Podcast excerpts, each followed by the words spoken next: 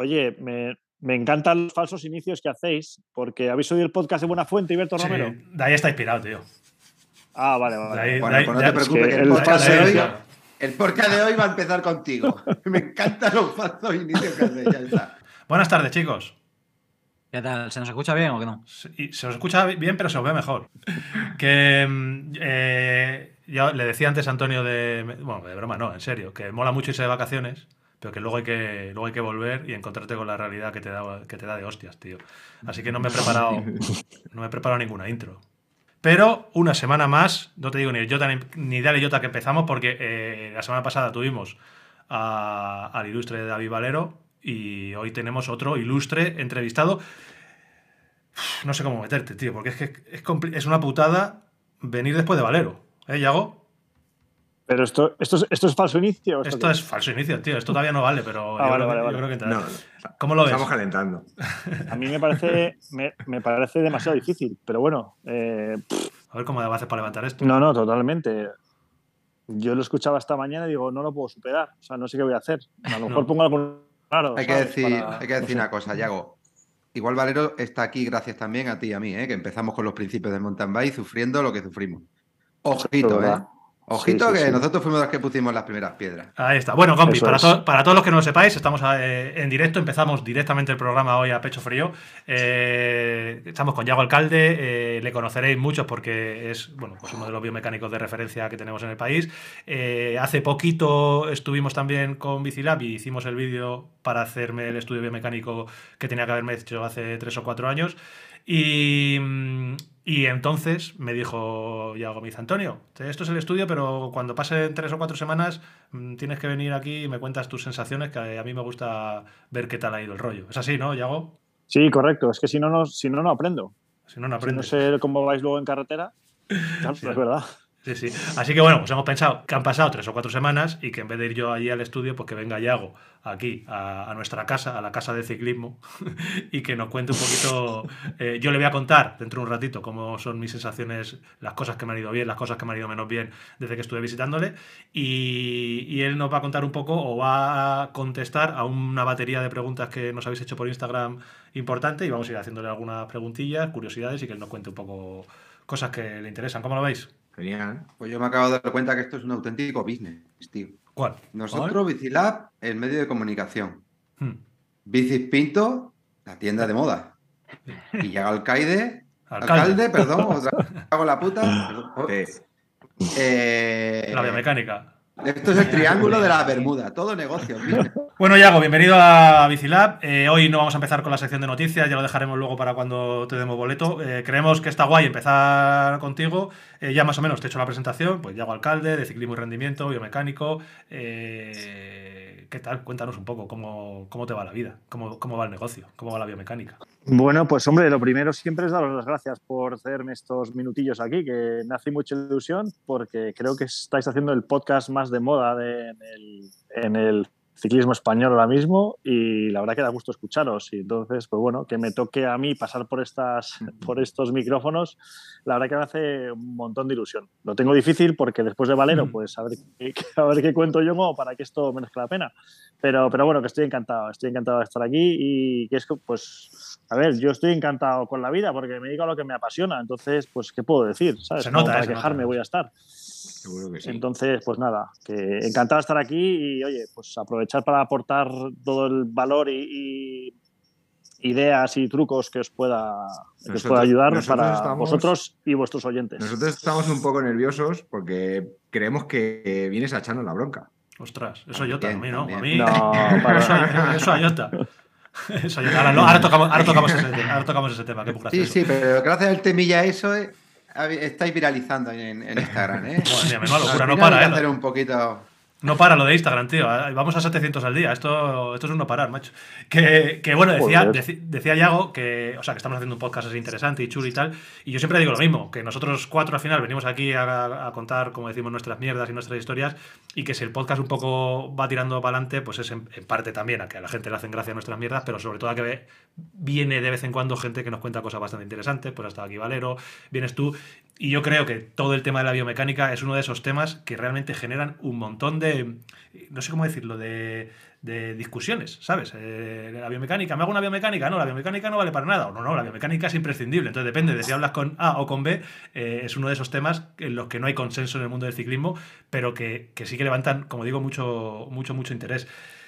Mm, Sí, hombre, que no vale para nada, yo creo que. que Hay ya gente que lo dice. ¿no? Pero- Alguno, bueno, se Mm. dice, se pero dice. bueno. Bueno, pues a ver, eh, esto levanta polémica siempre. Yo creo que son varios factores. Eh, es decir, es una cosa relativamente nueva. Si lo pensáis, yo llevo aquí casi de los primeros en España y solo llevo 12 años. Entonces, es que son muy poquitos años, ¿vale? Entonces, como antiguamente, pues eh, obviamente la gente no se hacía biomecánicas, pues claro, esto es- todavía es nuevo, ¿vale? Luego otra cosa, la gente que dice que no sirven para nada es la gente que lleva toda la vida montando en bici, que ellos ya por experiencia ya saben ir en bici, ¿vale? O sea, ya saben, ya saben ajustarse a la altura del sillín, ya saben colocarse las calas, entonces para esos no es que no les haga, fa- bueno, sí, en cierto modo no les hace falta, ¿vale? Pero ¿qué pasa con toda la gente nueva?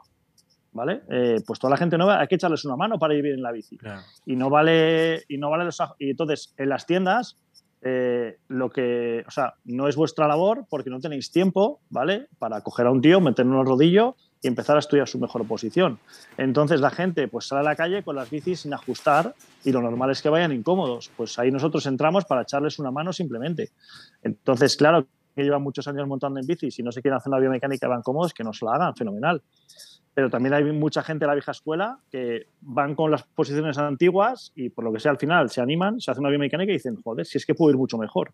Y se ¿Vale? cuenta de la mejora. Efectivamente. Entonces, eh, bueno, es que siempre, siempre se puede afinar, siempre se puede afinar. Sí, casi, casi siempre Y es bueno, es necesaria, bueno, yo creo que depende de si tú eres ambicioso con tu posición en bici y quieres ir a buscar lo mejor y lo más afinado y lo más y donde vayas mejor, pues oye, pues pues ¿por qué no? ¿Por qué no? Sí. Al final son miles de horas, te haces una biomecánica, te va a durar dos o tres años. O sea, es que es, que es una inversión en ti mismo eh, buenísima. Y luego también está el tema de, de los precios, de, o sea, me puedo gastar 8.000 en una bici perfectamente y no pasa nada, y luego pides 200 euros por una biomecánica y es caro. Es como, a ver, Sí. Sí. eh, es, es- es para que tú disfrutes más de tu bici, vayas más cómodo y no te duela nada. O sea, yo siempre digo, ¿cuánto pagarías por ir perfecto en tu bici durante dos o tres años? O sea, ¿cuánto pagarías? Sí, sí, sí Joder, o sea, con el- es que con es- el- es una con cosa, que nos gastamos. Que un- eh, una cosa, has, horas empezado, has empezado antes y, y creo que, que antes de seguir casi, cuéntanos un poco, porque lo has dicho tú, que tú que llevas poco tiempo, pero que realmente esos 12 años hace que tú empezaras en, en este negocio. Como digo, yo fue, fuiste, tu nombre fue de los primeros que me empezó a sonar en el tema de biomecánica. ¿Cómo empezaste y por qué? ¿Y, y qué, y qué hacías antes de- del potro? Bueno, pues eh, yo soy licenciado en Ciencias del Deporte y un apasionado del ciclismo como vosotros. Entonces, yo hasta, hasta que empecé a hacer biomecánicas era solo entrenador.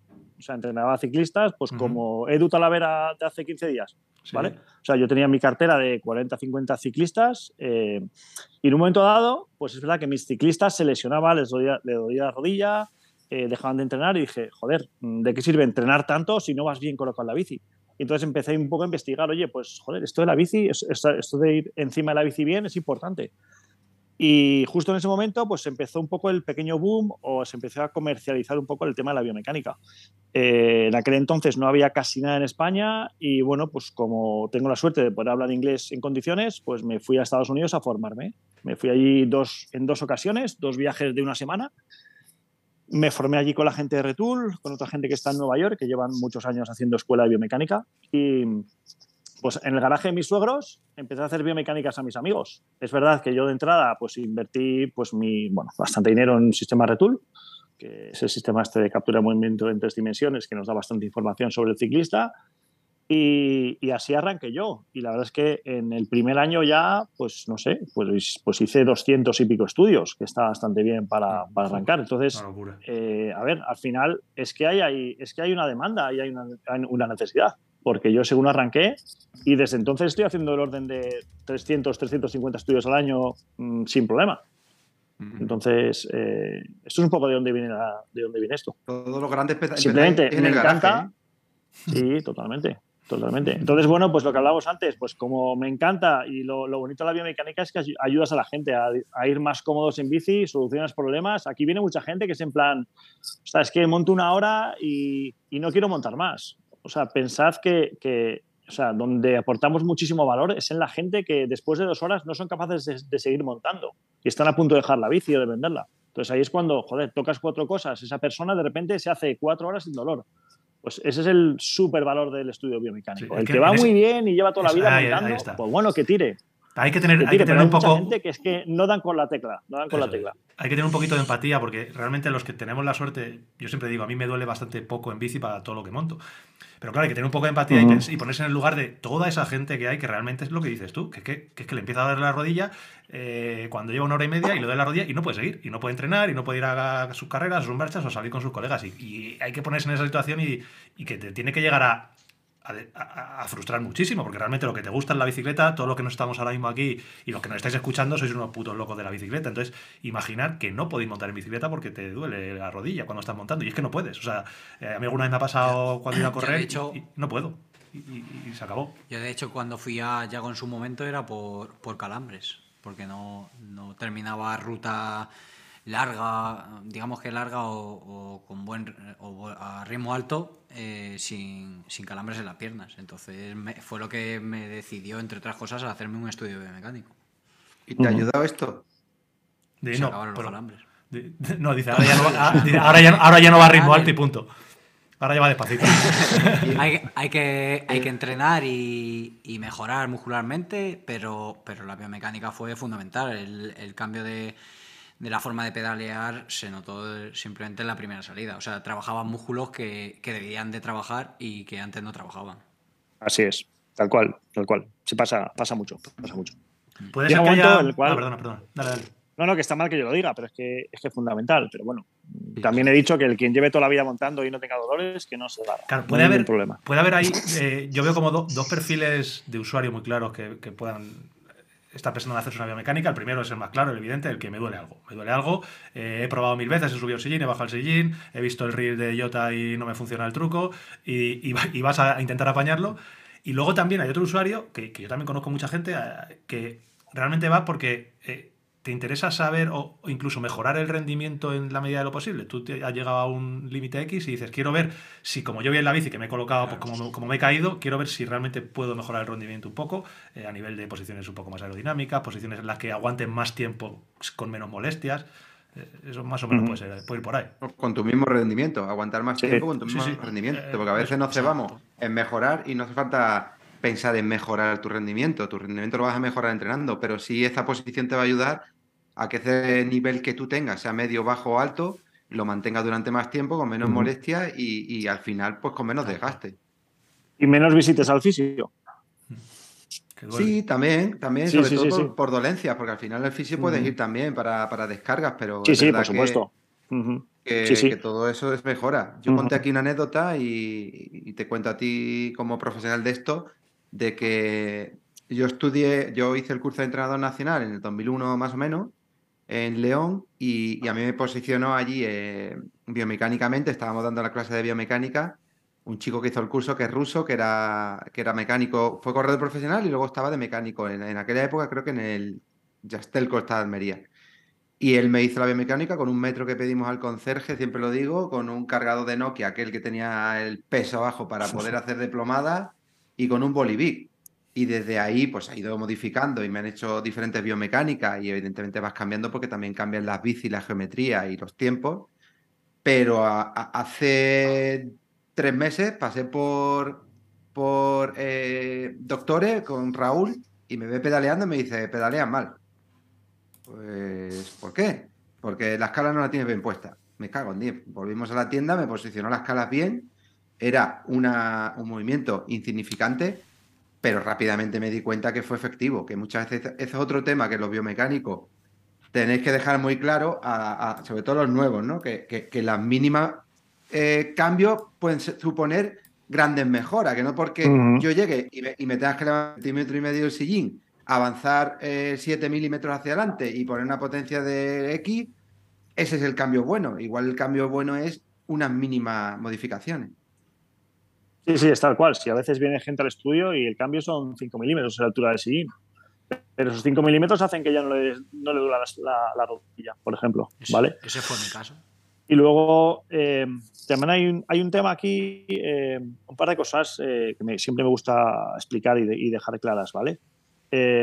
Primero, que soy por ahí, eh, la biomecánica es realmente difícil eh, si el ciclista no te ayuda un poco en cuanto a sensaciones, ¿vale? Porque no hay una fórmula perfecta, ¿vale? Entonces yo a lo mejor hago un estudio mañana, esa persona viene al día siguiente y a lo mejor no se va exactamente, exactamente igual, ¿vale? Hay una parte ahí todavía de arte, experiencia e intuición que hace que esto no sea matemáticas de 2 más 2, ¿vale? Y eso es un poco lo bonito y lo difícil, ¿vale? Que hay no- veces no, hay que... una posición única para todo el mundo, claro. Exact- Exacto, hay un rango de posiciones óptimas. Entonces dentro del rango hay que moverse y hay que elegir. Y eso es lo complicado. Y cuando se combinan eh, los ángulos o las mediciones que tomamos con las sensaciones, cuando todo cuadra es cuando la posición es muy buena.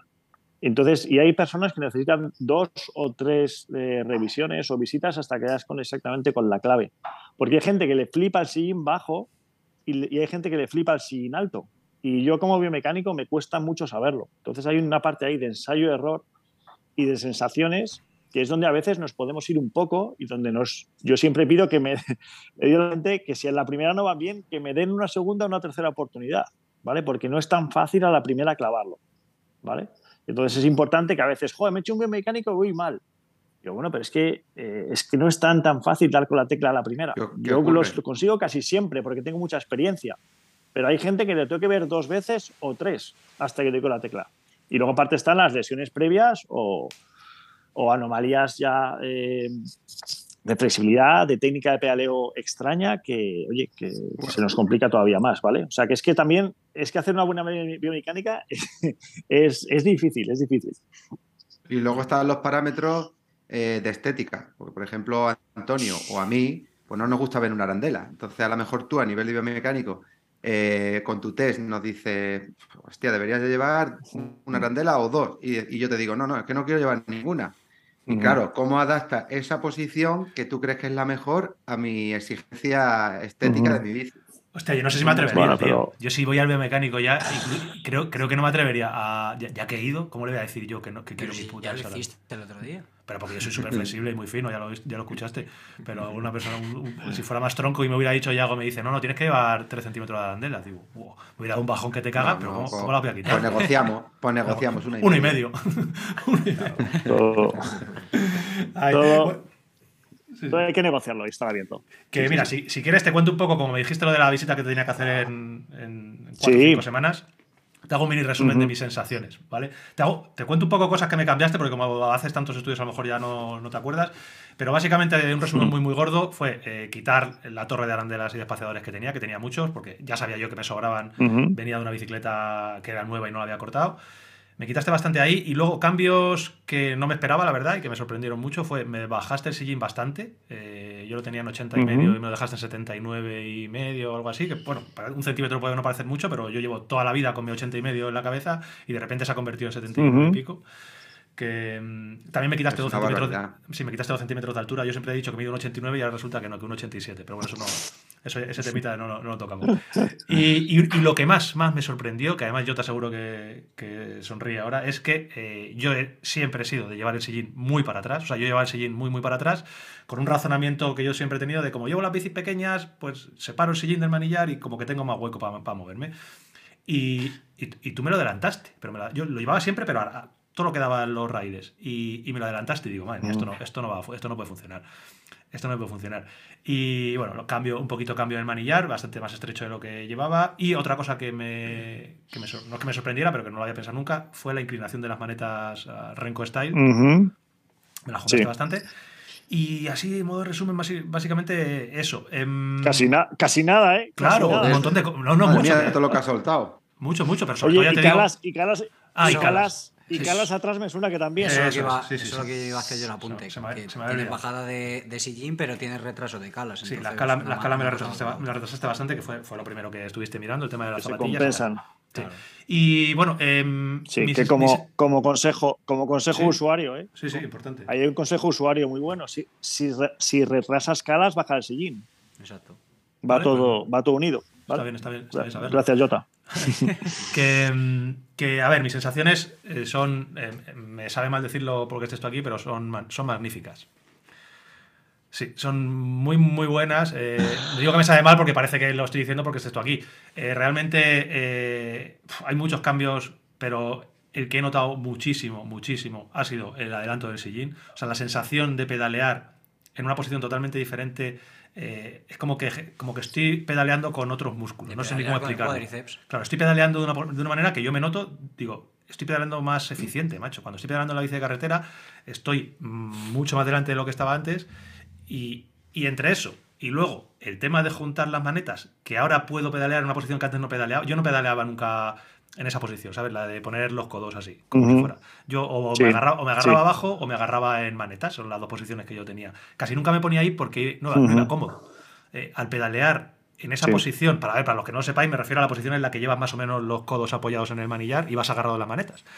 Pero la posición de la meta que te has puesto, que es la, la típica que está llevando adentro. ahora Benepol y... Eso es, y- mucho, más, mucho más hacia adentro. Correcto. ¿Qué ocurre? Vale. Que eh, de esa manera yo ahora como que puedo ponerme en esa posición de una manera mucho más natural. Las muñecas no las tengo que doblar. Es, es- es diferente. Cuando cojo, por ejemplo, la, con algo de acero que he cogido un par de días, que están las manetas rectas, no me ha dado tiempo a cambiarlas.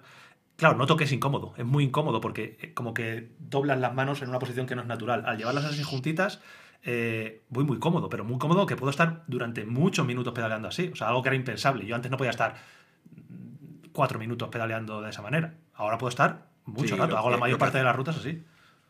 Lo Que que sí encima que estás- se puede estás hacer es como, soltar, ¿sabes? Eh, Al tener la maneta recta, como no vas cómodo si vas bien agarrado, pues la sueltas. Y entonces simplemente vas apoyado. Y entonces Sí. ya no se te carga la, la muñeca, que es lo que hacemos, pues eso. Claro, todos. pero al llevarla a esa, posición y, y luego resulta que me dijo Yago, que yo eso no, no lo sabía, o me lo, lo conocía porque me lo había dicho también eh, Edu Talavera, que es la posición más aerodinámica de las tres. De, de ir abajo, de ir arriba, obvio. Pero yo pensaba que ir abajo era más, más aerodinámico y resulta que, que no. Pues, Antonio, adivina cuántos vatios puedes llegar a ahorrar en esa posición. No lo sé, pero mola. Respecto a manetas rectas. Pues me encantaría saberlo.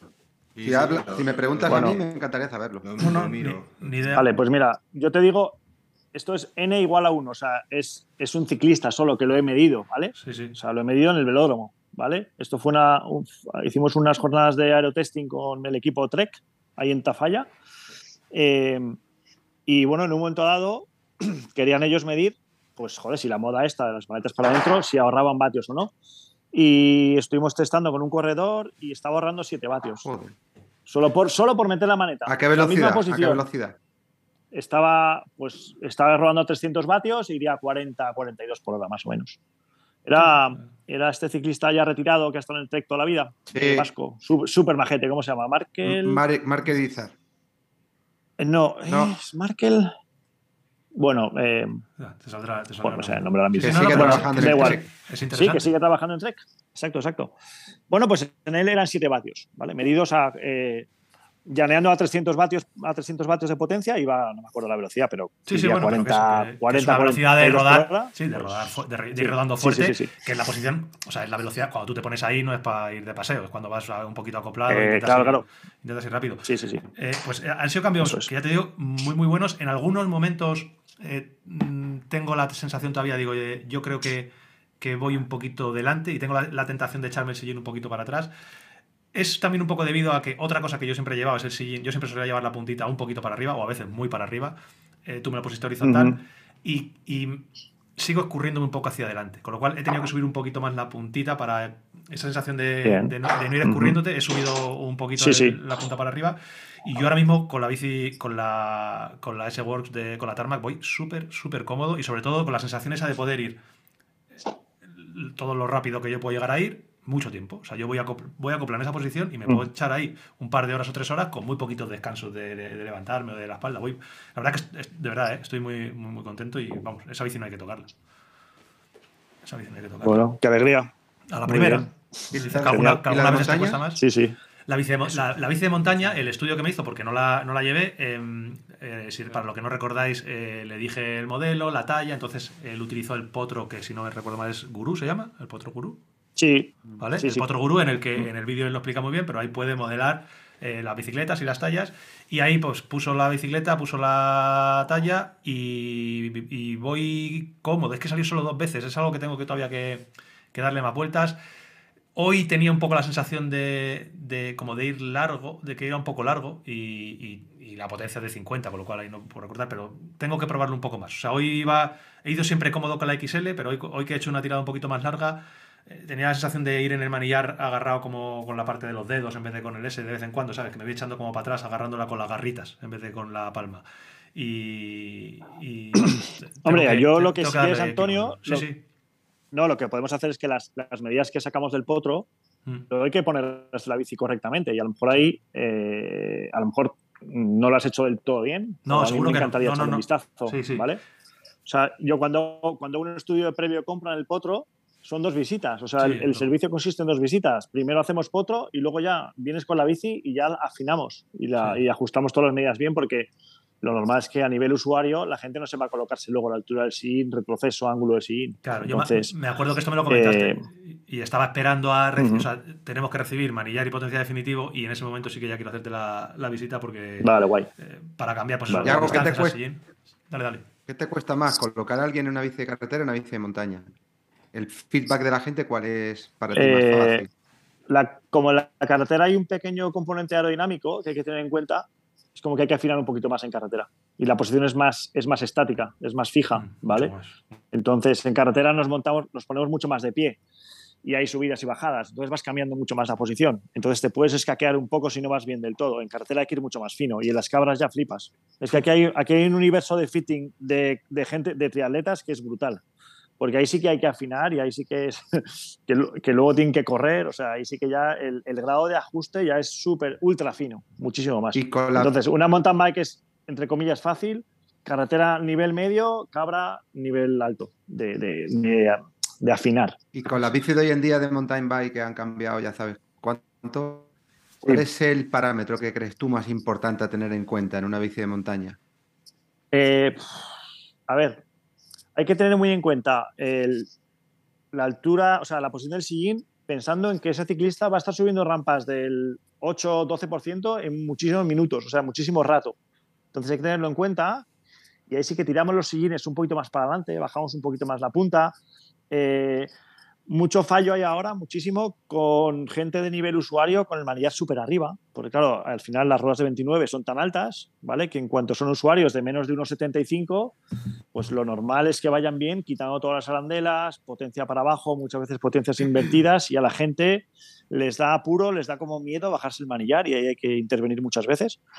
Y, y hay una cosa también, sí, eh, ahora un- una cosa que, está muy bien, que las marcas han evolucionado mucho, es que el, ángulo del tubo del sillín por fin lo están haciendo mucho más vertical. Lo deseable es que en, carretera empiecen a cambiar un poco ese, paradigma, ese, ángulo en el sillín para que no haya que poner tantas tijas rectas y adelantar, adelantar tan- tanto los sillines. Lo que pasa con usuarios un poquito grandes y con las tijas eh, telescópicas que son sin retroceso, al, haber, al estar metiendo tanto, tanto ángulo de sillín, la gente va demasiado encima de los, del, del manillar.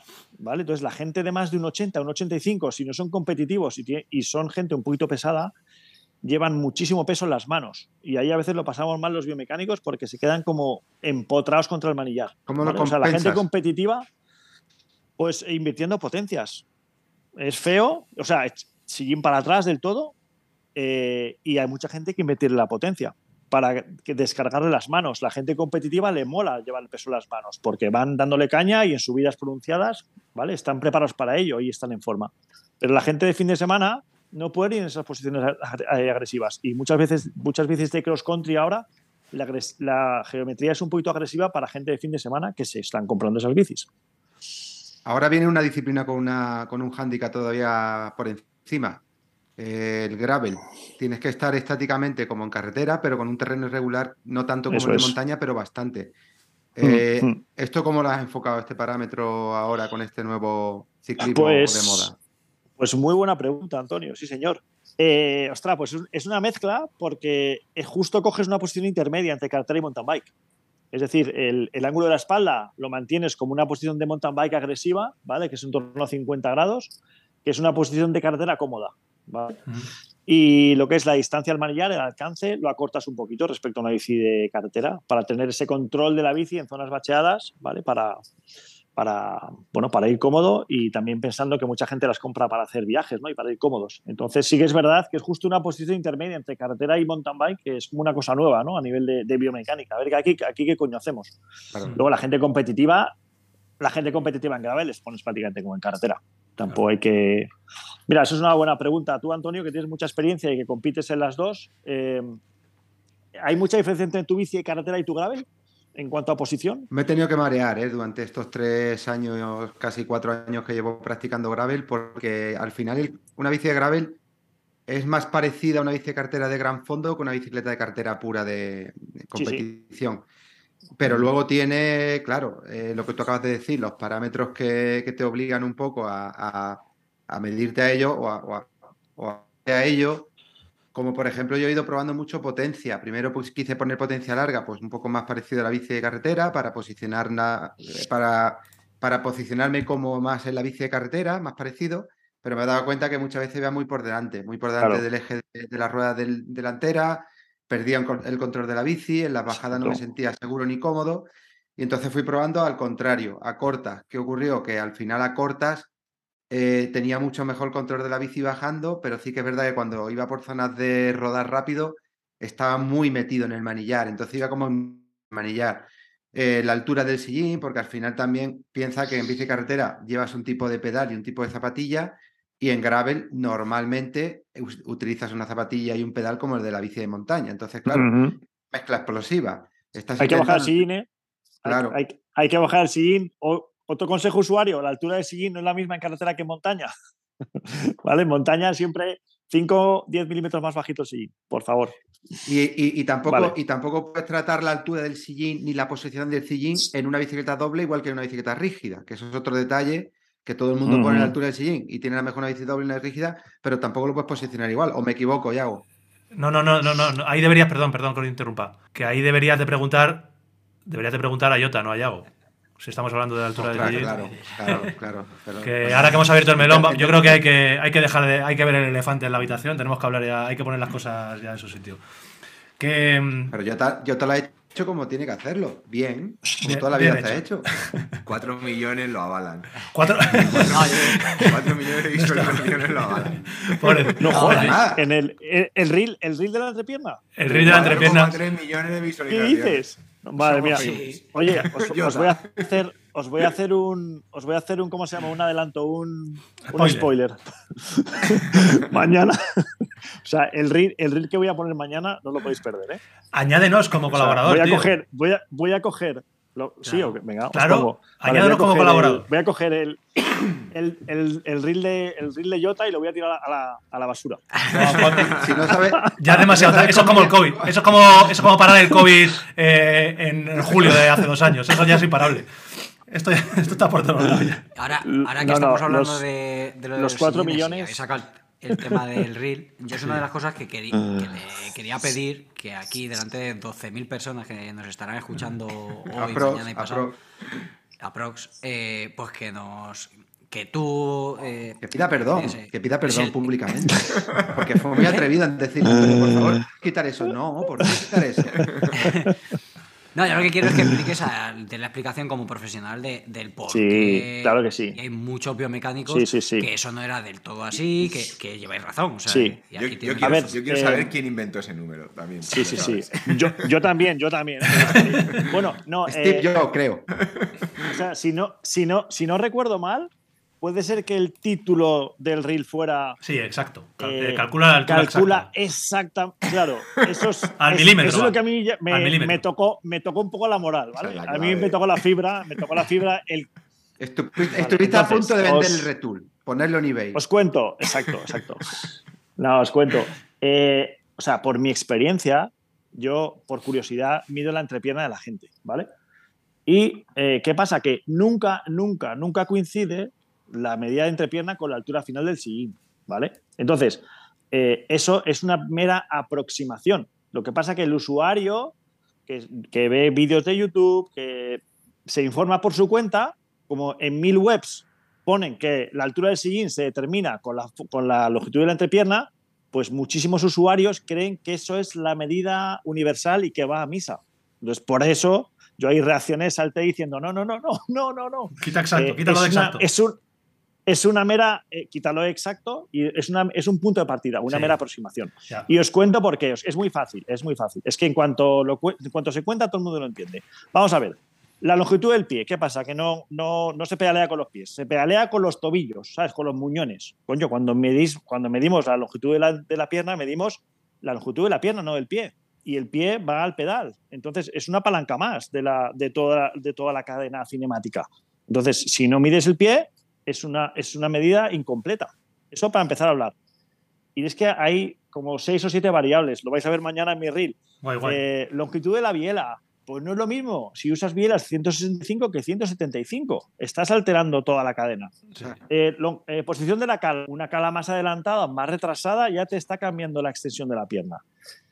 Eh, el sillín que uses. Hay gente que se sienta adelantado en el sillín y gente que se sienta retrasado. Eso te cambia toda la altura del sillín. Eh, por último, estilo de pedaleo eh, o, flexibilidad. Hay gente que le encanta un poco el ir de, punte, de punta y hay gente que le encanta ir de talón y no se lo puedes cambiar. Entonces hay tantas variables que influyen en la altura correcta del sillín que por desgracia pues no es cuestión de una fórmula, es muchas otras cosas. Entonces, a partir de ahora, que, que quede claro, eh, mediros la entrepierna, fenomenal. Ah, por último, perdón, la propia medición de la entrepierna es difícil de hacer, porque ¿cuánto presionas? Claro, esto, ¿Cuánto ¿eh? te cuelgan los... ¿Cómo de grande lo tienes? Que. ¿Cómo de grande los Claro, tienes? sentar Eh, ostras. bien. Si, si Eh, le pones al mira el libro, te falta un par de centímetros Para mínimo llegar, para llegar al suelo. para llegar arriba. To- Totalmente. Entonces, ¿cuánto, ¿cuánto aprietas con el libro? Ya tienes un fallo de un centímetro o dos en función de cuánta presión estás poniendo. Entonces, hay tantas variables que, que eso, que vamos a ver si dejamos de, de usar la fórmula para el cálculo exacto. Es un punto de partida y ya está. Que sepas que eh, Venga. el, y cerramos el... el reel de Instagram no, No, no, no lo, no lo quité porque me daba pereza, porque iba, iba- sabía que iba a tener muchas views. No, hombre. El, pero luego lo subí a, a YouTube, el short, y ahí, ahí cambié, ahí lo puse, digo, eh, calcula la altura aproximada de tu sillín. Eh, mira, si queréis Sí, sí, abrimos, sí. abrimos batería de, de preguntas, que hay un Yo montón. y- tengo una Dale, última dale, dale. pregunta para Vale, Yago, vale. de, de esto que estamos hablando precisamente de la altura del sillín. ¿Cuántos de cada uno que va por tu consulta le modificas la altura del sillín? Uf. Todos. Casi 70, todos. 70%. Pero es, escucha, es de, las, es de las medidas más fáciles de coger a nivel Por usuario, eso, porque por eso he haces, ensayo, haces ensayo-error, Mm. ensayo-error y lo consigues. Es que te diría que quizás menos, fíjate, quizás es 60%. Hay mucha gente que por probar viene con la altura bien. buena. Exacto, Claro. pero lo que la gente no prueba es cambiar potencias, porque eso ya no saben ni quitar tornillos, o sea, quitar Claro. tornillos y las bicis modernas encima, Ya. ¿vale? O sea, eh, hay cosas que la gente no se atreve a hacer. Mm. Entonces, pero la altura del sillín, que es un tornillo, pues ahí sí que la gente acierta mucho por sensaciones. Mm. Exacto. Yo tengo que. Dale, por dale. último, que muy, muy a tu favor, una cosa de las que has comentado es que, por ejemplo, con, con el tamaño de la biela, yo, por ejemplo, llevo el sillín exactamente a 73,7, no 74, sino a 73,7 porque en su día hicimos ensayo de arriba abajo metros y, y iba más cómodo con el 73,7. Bien, pues eh, siempre he llevado 175 de biela y ahora he puesto 170 por la bici y tal.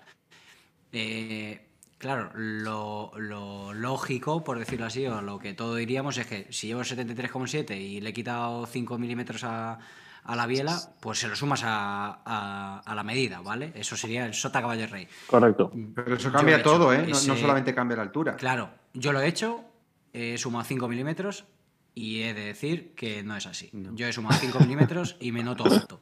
No, es que no tiene nada que ver. Es que estás quitando Claro, claro. 5 milímetros de una biela, pero ya te cambia el, el tipo de pedalada, la posición. soy todo, más ¿no? sensible que la hostia. Eh, yo creo que Jota es un es muy sensible. Visionario, para un empezar. visionario. Gen- a ver, generalmente es- esa es la recomendación, Jota. ¿eh? Lo que pasa es que tú eres, tú eres muy tiquismiquis. El, no, no, no es ni malo ni bueno. eh, Tú eres muy No, no, es sensible bueno. con tu ¿Cómo que no es pedalada. ni malo ni bueno? ¿vale? Es bueno hacer así. Eh, te podrías adelantar un poquito el sí para compensarlo. Ah, sí. ¿Vale? Sí, sí, sí, sí. Si te adelantas, sí, porque piensa que cuando el pedal está en 90 grados, Mm. ¿vale? Eh, te está cambiando lo que es la, la- la- la plomada, por decirlo de alguna Claro. forma. Así que es posible que si te adelantas 4 milímetros, ¿Tanto? mm, ya te encuentras súper bien. ¿Tanto? Sí, Ostras. sí, sí. sí. Qué curioso. Claro, está- estás cambiando probar y te 5 cuento. milímetros la biela. Sí, sí, pero, pero 5 4 milímetros de avance es una barbaridad también. No, no, Antonio, no, no, no.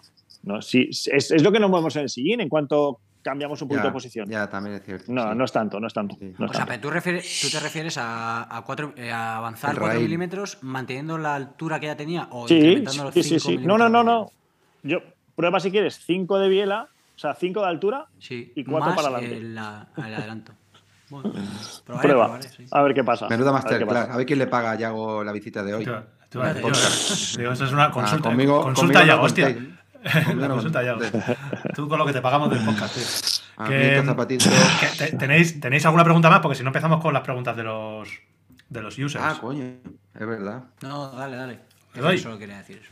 Yo, eh, eh, una pregunta que. Hay, a mí hay dos que son como muy generales para empezar y luego, si queréis, nos metemos más en detalle. Eh, hay una que me gusta mucho porque eh, comenta, a ver, ya digo el nombre, a ver si lo encuentro, seguramente lo haya perdido ahora. Sí, Rocha Vallecas dice: eh, Yago, ¿se puede llegar realmente a salir en bicicleta sin dolor alguno o siempre va a haber algo de dolor? Buenísima, Sí, buenísima. es que es me buenísima, encanta. tío. esa a mí me encanta. Ese es- que Ese es de Vallecas, tío. Ese Sí, es el gran normal. concepto chungo de la gente, por eso no, haces- no se hacen estudios. A ver, te puedes hacer 6, 5 horas de bici sin dolores. Claro. Si, es, si, las biome- si la biomecánica es buena y si montas con un poquito de constancia. ¿Vale? Tampoco vamos a vender la moto. Si montas un día a la semana y te haces 5 horas, no vas a ir tan cómodo. Pero si, si montas con, con regularidad, es decir, tu cuerpo lo tienes más o menos adaptado a ir en bici, y si todo está bien, lo normal es que te hagas 5 horas de bici sin dolores. Sí, Y si no, prueba a cambiar cosas en la bici o haz una biomecánica. sí, esa, esa pregunta era buena. Pero sí, sí, ese es el concepto equivocado, que es una faena, que joder, que a ver si lo cambiamos ya entre todos, que montar en bici no es ir dolorido, ni que te Claro, duela el culo, ni el cuello, ni los pies. ¿Vale? es el para eso hacemos los estudios. Te tienen que doler las, te tienen que doler las patas cuando, cuando apretes y ya está. Te tienen que doler, las patas tienen que estar cansadas. Yo, Exacto, yo voy a ir a, doloridas. yo voy a ir a que me hagas una biomecánica en la bici de gravel. Ya lo digo aquí, ¿eh? públicamente. Pues A ciclismo y rendimiento. Voy a coger- vete, vete, pillan- vete pidiendo Venga, ahora porque no, no te la va a dar para mañana, ¿eh? O sea que. Bueno, bueno, habla por ti, habla por ti. Yo soy VIP.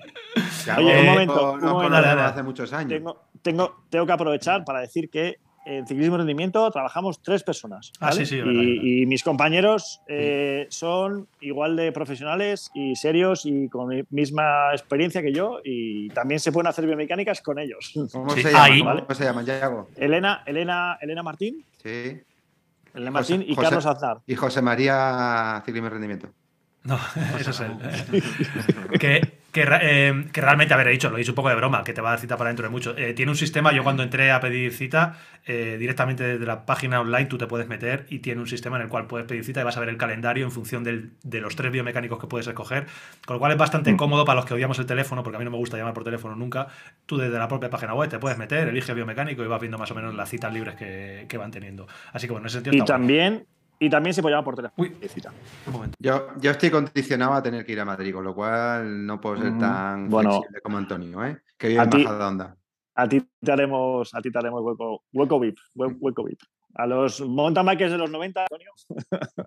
ahí, ahí, ahí Eso es una hueco, cosa- hueco VIP siempre. Eso es una cosa que iba a decir antes que tú has comentado, que, que al final trabajar en lo que te gusta eh, es un plus. Y es cierto que yo te conozco hace muchísimos años, cuando estudiabas INEF, o quizá por ahí, por ahí, no había igual ni empezado INEF. Sí, sí, pues y, ahí ya, y, ya, y ya eras un friki del entrenamiento de aquella. Pero si es que yo creo, bueno. esto, esto, esto se puede contar, yo creo. Yo creo que, Antonio, que yo en alguna carrera eh, del Coronas, en los años 90, me he ido y cuando has acabado la carrera te he pedido el Polar, el, el, el Acusport, ¿cómo se llamaba? El, bueno, Eh, a- a- Acure, Acure, sí. era- Yo te he pedido el sí. Polar, eh, me lo has dejado, me he ido al coche, el coche enchufado, el ordenador enchufado al, al- al- al mechero del coche, he descargado tus datos de pulso de, de una, de una competición y los he analizado. Y así me fui a varias carreras del Open de España para hacer mi trabajo de, de- de La tesis. la- la- la tesis. Qué bueno. Se ha ido, se ha ido, se ha ido. Sí, Ah, el micro. el micro. sí, Se ha ido el micro, a ver. el micro, Yago. Tocayo, te has perdido una anécdota que ha contado Yago muy buena. No se, no se te oye, Yago. Y a tú tampoco. El pulsómetro. Ahora, ahora, Yago, te, te Vale, oye, que perdón. te había aspirado. No se oía bien. ¿Tú Ahora nos oyes, oye. Tocayo? Ah, perdón, perdón. Sí, sí, Vale. sí, os oigo. Vale, Os vale. escucho. Es que me ha llamado el de, eh, ha- llamado el de. Amazon. Sí, sí, ya, estaba medio escuchándos. Bueno, nada, muy, muy, muy rápido, muy rápido. Que en, en los tiempos en los que no se subían los, los archivos de, de frecuencia cardíaca a la nube, eh, pues yo me iba a las carreras y entonces le cogía el, el- el reloj, el pulsómetro a cracks de la, de la altura de, de Antonio, a seis o siete profesionales de mountain bike de entonces, eh, me descargaba los, datos- los datos a mi ordenador, los analizaba y ese fue mi, mi proyecto del, del doctorado, ¿vale? Análisis de frecuencia cardíaca en competición en los años 90 y me tenía que ir a las carreras a tomar por saco, les pedía los pulsómetros y luego se los devolvía, mientras se cambiaban y se duchaban y tal. Pues Yago, yo no bueno. sé tú cómo tienes en cuenta ese dato que acabas de decir, pero los nuevos entrenadores están tan, tan, tan, tan, tan metidos en el tema vatio que pasan un poco de puntilla en algunos casos, no hablo de todos, ¿no? Eh, la referencia de- del pulso. Y yo sigo manteniendo que el pulso es algo a tener tan en cuenta como los vatios, aunque, la- aunque luego trabajes con vatios porque es mucho más fiable, pero el pulso, aquellos datos que tú recogías en aquella época eran datos que tenían mucho valor. Lo que pasa que, claro, es otro tipo de, otro, otro método de entrenamiento el de ahora cuando trabajas con vatio, pero no puedes descuidar. No, el- no, para nada. Para nada. Esa acción lo que es lo, lo bonito. Ver, ver cómo van, in- van interactuando entre ellas. Eso es, eso es lo guay, efectivamente. De eso Bueno. justo cuando estuvo aquí Edu Talavera, más o menos estuvimos hablando de eso. Dale, dale. Sí. No, no, si hay más preguntas, digo. Ah, sí, bueno, fíjate, hay un montón. A ver, de la otra general, así un poquito que, yo quería comentarte, eh, no tengo ahora el nombre, pero me lo he apuntado aquí. Molestias más recurrentes que tú te encuentras. O sea, ¿qué es lo más habitual en cuanto a molestias sin ser muy específico? Rodilla, el, culo, la espalda. ¿Qué es lo más habitual que te encuentras? Es- estadísticamente, mm, O, sí, por tu impresión. joder. Seguramente culo, eh, pies. Manos Es dormidas. mezcla, es que es de todo. Es que manos dormidas también, por supuesto. Zona lumbar cargada, Mm. eh, mountain bike sobre todo.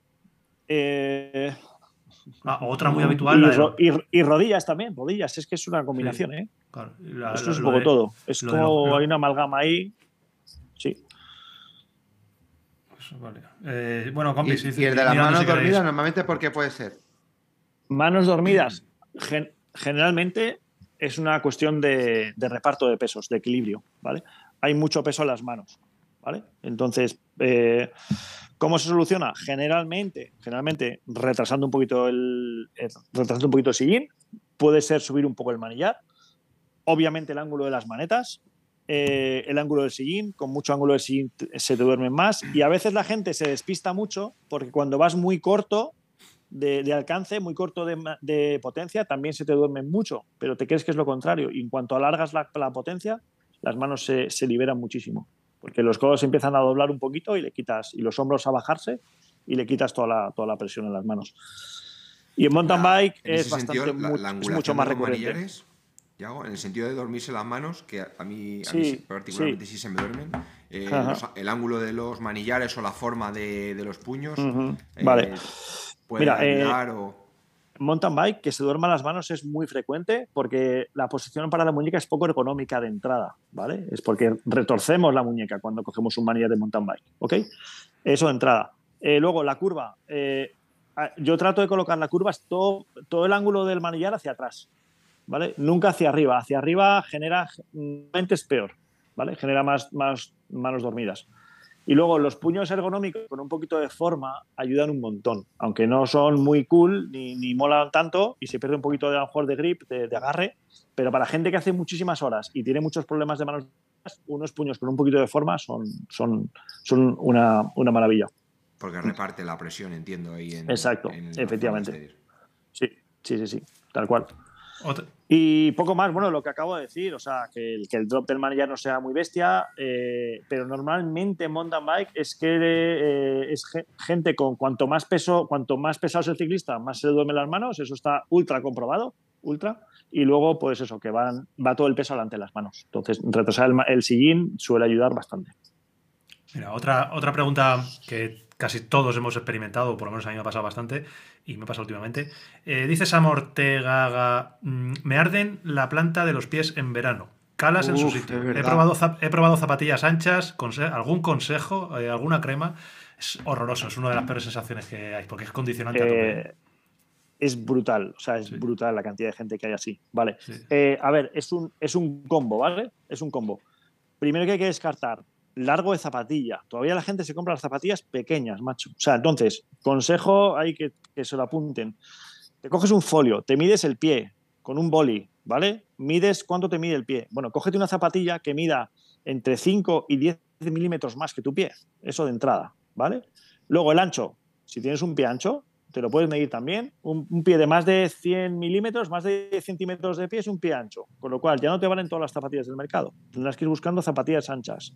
Shimano, eh, Northwave, geniales. Y luego para pies ultra anchos, Lake en modelo white o extra white y ya flipas, porque tienes ahí más sitio que, o sea, brutal.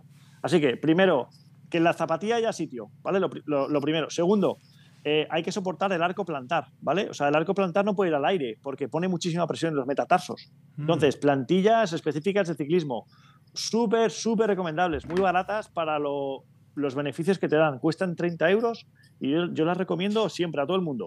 O sea, plantilla Se- específica de se- se ciclismo, medida. Bontrager o Specialized. Sí. Se pueden hacer a medida, pero las que vende Specialized y Bontrager van de narices, súper bien. Una inversión muy buena, ¿vale? Para, para tema pies. Specialized Superbuena. tiene tres medidas, una estándar, Exacto. otra media y otra con el puente alto. Para lo cualquier usuario, luego, claro. Yo tengo unas hechas por Specialized específica, que me la hizo Carlos Arrebola Sí, allí en yo esas las Specialized hago también.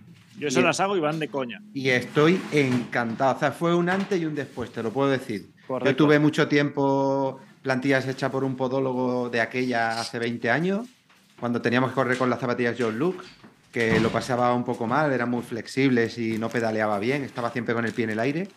Pero es verdad que lo que acabas de decir, el, el dar un poco solo con una plantilla de estas que hay estándar, que te cubra ese punto de manera más. Ya es un cambio Sí, sí. radical, sin tener que Es- hacerte la tuya. Es espectacular. A mucha gente le deja de doler el pie con una plantilla de estas de 30 euros. Es espectacular. Ya, has cansado de tocar el plastiquito, ¿no? Que nos has Tengo- es, que, es, es que me habéis abierto los ojos. Es que el consultorio, el consultorio de Yago es súper. Es que es el contenido que estamos dando aquí. que pone mute, tiene un botoncito que pone mute. Ha venido Ah. ir a Amazon con las plantillas. No, no, no, no.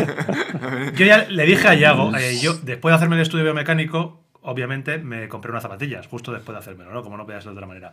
Eh, es por largo, son el largo que él me recomendó, con lo cual están bien, pero eh, además es el mismo modelo que tengo en montaña. Evidentemente no la misma zapatilla porque una de montaña de carretera, pero son las Shimano XC9 de montaña, me van perfectas, no tengo ningún problema, y las de carretera me las he comprado, misma talla. Y me empezaron a doler a la hora y media, dolor de, de- en el metatarso, un dolor. Y, y- y de eso decir, las tengo que vender, macho, porque es que me duelen un montón. Ahora, parece como que, no sé si puede ser que el pie se acostumbre o que, o que está haciendo menos calor y no tenga. Parece que estoy saliendo sin tanto problema, pero es que en la caja me vino esto, en las zapatillas, esto que, que estoy enseñando aquí. Claro. Eh, Sí. esto es lo que decís vosotros. Esto se puede poner y a lo mejor me vale para algo. Sí. Eso es para meterte, para meterte el talón de la zapatilla. Lo pones como. no, tío, es, pa- es en el. Cabrón, no me trolees. ¿Esto dónde se pone, tío? Es muy poco radiofónico esto, ¿vale? El, Pero. el- el arco, El eh, arco, Eso es, eso es un pegas. soporte de arco plantar. Y lo esto- pegas y ya está. Lo Pero pegas en la, sí, sí. en la, en la Pasa que eso- sacas la plantilla. Eso es poco, ahí hay poco material. eh. Aquí poco Hay material. que ¿no? meter un poquito más. Generalmente hay que meter un poquito más de material ahí. Yo a mi Pues sí. tocayo le recomiendo que se haga una, que se haga una plantilla de las que haces tú. A- para él. Le va a mejorar. Antonio, la próxima vez que vengas te hago una unas plantillas a medida que flipas. Sí. O sea, No, que lo, miramos. van- si la, van de coña. La, la historia es que, eh, como no me dolían con las otras zapatillas, me han empezado a doler con estas. Hablé contigo, me dijiste tú, mm, estuvimos hablando y tal, y me dijiste que cuando volviera, que ya me lo mirabas tú eh, en condiciones. Exacto. Ahora parece que Sí, sí, sí, sí. medio voy, pero si me sigue doliendo, sí, sí, vamos, desde luego. Lo que dices tú, Por que mi al final- opinión personal, Sí, para todo el que pase por, por ciclismo y rendimiento, que no es opcional, es una plantilla. O sea, diría que en el 90% de las personas lo van a, Hay- lo van a sí. agradecer. muchísimos, muchísimos Totalmente. mensajes de verdad. eh, con el dolor en la planta pies. del pie, dolor en la planta del pie, me duele la planta del pie. Hay un montón. Luego hay, hay muchas. soplo por eso. Un. Ah, ah, es que como te duela, tío. Perdiste el soplante, ¿eh? porque ibas a ganarlo, Sí, sí. claro. Claro. ibas a ganar. Y Bueno, luego. eh, sí, sí. Un, par de, un par de tips más, ¿vale? Del, el- perdón, consejos. Que luego, Vale. ¿quién se cabreaba cuando usábamos anglicismos? No, no, a mí me gusta decirlo. yo os eché la El- bronca. El, mu- el mundo, el mundo en general. El mundo- el- el mundo- No, yo los-.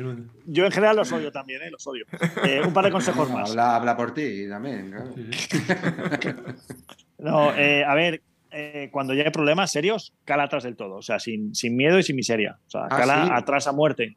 Súper, sí, sí, sí, sí. Ostras, Te mira, quitas, fíjate. te quitas toda la presión de los metatarsos. Tirar la para gente atrás. ultradistancia, Tiras Y no, atrás del todo. Sí, sí, sí, pero a saco, sin, sin miramientos. Pero claro, lo, lo jodido de eso es que te, te cambia toda la biomecánica de la bici. Entonces tienes que bajar el sillín, pues tienes que bajar el. el- Eh, Te muteado, Te está muteado. perdido. Te hemos muteado. Me ha muteado, Yago. Me lo voy a apuntar. ¿Qué, hora, qué tiempo llevamos aquí? Pues. para atornillar la Ah. cala más atrás todavía de lo normal. Te hemos perdido, Yago. Espera, espera, un momento. Eh, Y desde que estabas hablando. a mucha perdón, gente- Yago, Yago, Yago, Yago. Que se ha silenciado el micrófono. Cuando estabas hablando de echar la cala para atrás, todo esto que, esto que has dicho los últimos ¿Ahora? 30 segundos. Sí, ahora guay. Toda la aplicación. Lo último que has dicho estos 30 segundos perdón, ha perdido. perdón, perdón. Nada, el consejo, repito otra vez lo de incluso- echar la cala para atrás y tal. Sí, bueno, eh, a ver, que, que en casos en los que eh, la zapatilla está bien. Eh, bueno, la altura del sillín influye. ¿eh? Hay gente que va muy alta de sillín y, ya, y va mucho peor de, de pies. ¿vale? Pero bueno, cuando está la, la zapatilla está bien de tamaño, tienes unas plantillas que te sujetan el arco y sigues con molestias en los pies, muchas veces la solución es poner una cala muy, mucho más retrasada de lo normal. Y ahí se acaban todos los problemas. Lo que pasa es que nos quedamos sin recorrido en la propia zapatilla. Entonces, Claro. ¿qué hacemos? Usamos un extensor de calas. ¿vale? Que es una plaquita que se coloca donde la cala, tiene unas roscas más abajo y puedes retrasarte la cala un centímetro y medio, dos centímetros más del estándar. Joder. Y esto es la solución para muchísimos ciclistas. Pero esto no lo conocía yo. Sí, ¿eh? sí, sí. Todos los días aprende Pues sí, algo sí, sí. nuevo y. Pues mola, es un, es un friki, es un, es un tío suizo que las fabrica y tiene su página web y las vende, son 30 euros, pero a mucha gente le soluciona los problemas de los pies, retrasando la cala. Eso no tiene pago.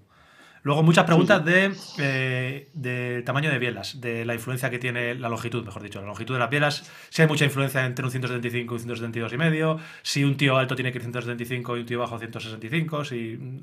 ¿Qué, qué, qué, qué hay ahí en el mundo de la biela? Cuéntanos. Palabra. Sí, ¿no? Esa es complicada.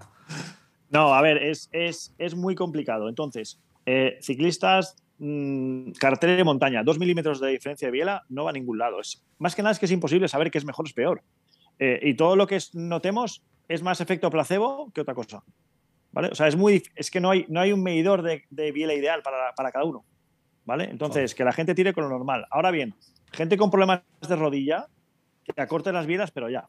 O sea, la gente que tiene lesiones de rodilla o dolores de rodilla recurrentes, cuando acorte las bielas seguramente mejoren muchísimo, porque lo que haces es que no flexionas tanto la rodilla, que es donde se producen los problemas y los conflictos, ¿vale? Entonces, eh, en el mundo del triatlón, que se fuerza la cadera, ¿vale? Cuando, vamos- cuando van tan tumbados en la bici, cierra mucho la cadera y ahí sí que las bielas cortas claramente ayudan mucho, ¿vale? Entonces, en el mundo del triatlón están súper de moda las bielas de 165, todo el mundo las lleva ya, de cualquier estatura, todo el mundo con biela 160, 165. No, porque no es súper- Y, y en carretera, y a mí, a mí en montaña me gusta siempre dar, el- o sea, a mí me gusta una biela corta para no chocarme con el suelo, con las piedras.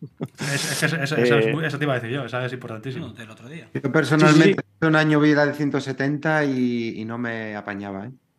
Me ¿Sí? costó en montaña. Mm, Me costó. Bueno, luego es que también, bueno. luego está es un poco el, la sensación, ¿no? El feeling, el, la- es, un, es un mundo muy, muy oscuro y muy complejo. Entonces es muy difícil dar un consejo. Si si soy ¿recomienda aumentar plato? ¿Dientes? No, No, ¿no? no, no. Es muy, es muy pequeño el cambio. Si en un momento dado, a lo mejor en algunas en algunos momentos vas a ir con un piñón más pequeño, pero yo tampoco cambiaría el plato por eso. Luego preguntan, preguntan también por descompensación de una pierna y, y otra, que cómo lo solucionan. No, es que no hay que solucionarlo. Es que es, es, que es cómo lo imposible. compensan, perdón, no lo solucionan. A ver, dice, eh, dice que tiene una- un centímetro más corta una pierna. que- Ah, vale, vale, perdón. Hablaba del, del desequilibrio de, de pedaleo de, No, de potencia. Potencia. Vale, vale, vale. Vale, perfecto. Eso, pues eh, ahí sí que hay que hacerse un estudio porque hay gente que lo compensa naturalmente y hay gente que no. Pero normalmente la solución, la solución, que hay gente que tiene este problema y lo están ab- abordando mal porque usan plantillas de podólogo para correr que ponen el alza en el talón, perdón, en el, en el antepié, en el metatarso. Eh, perdón, lo estoy diciendo mal.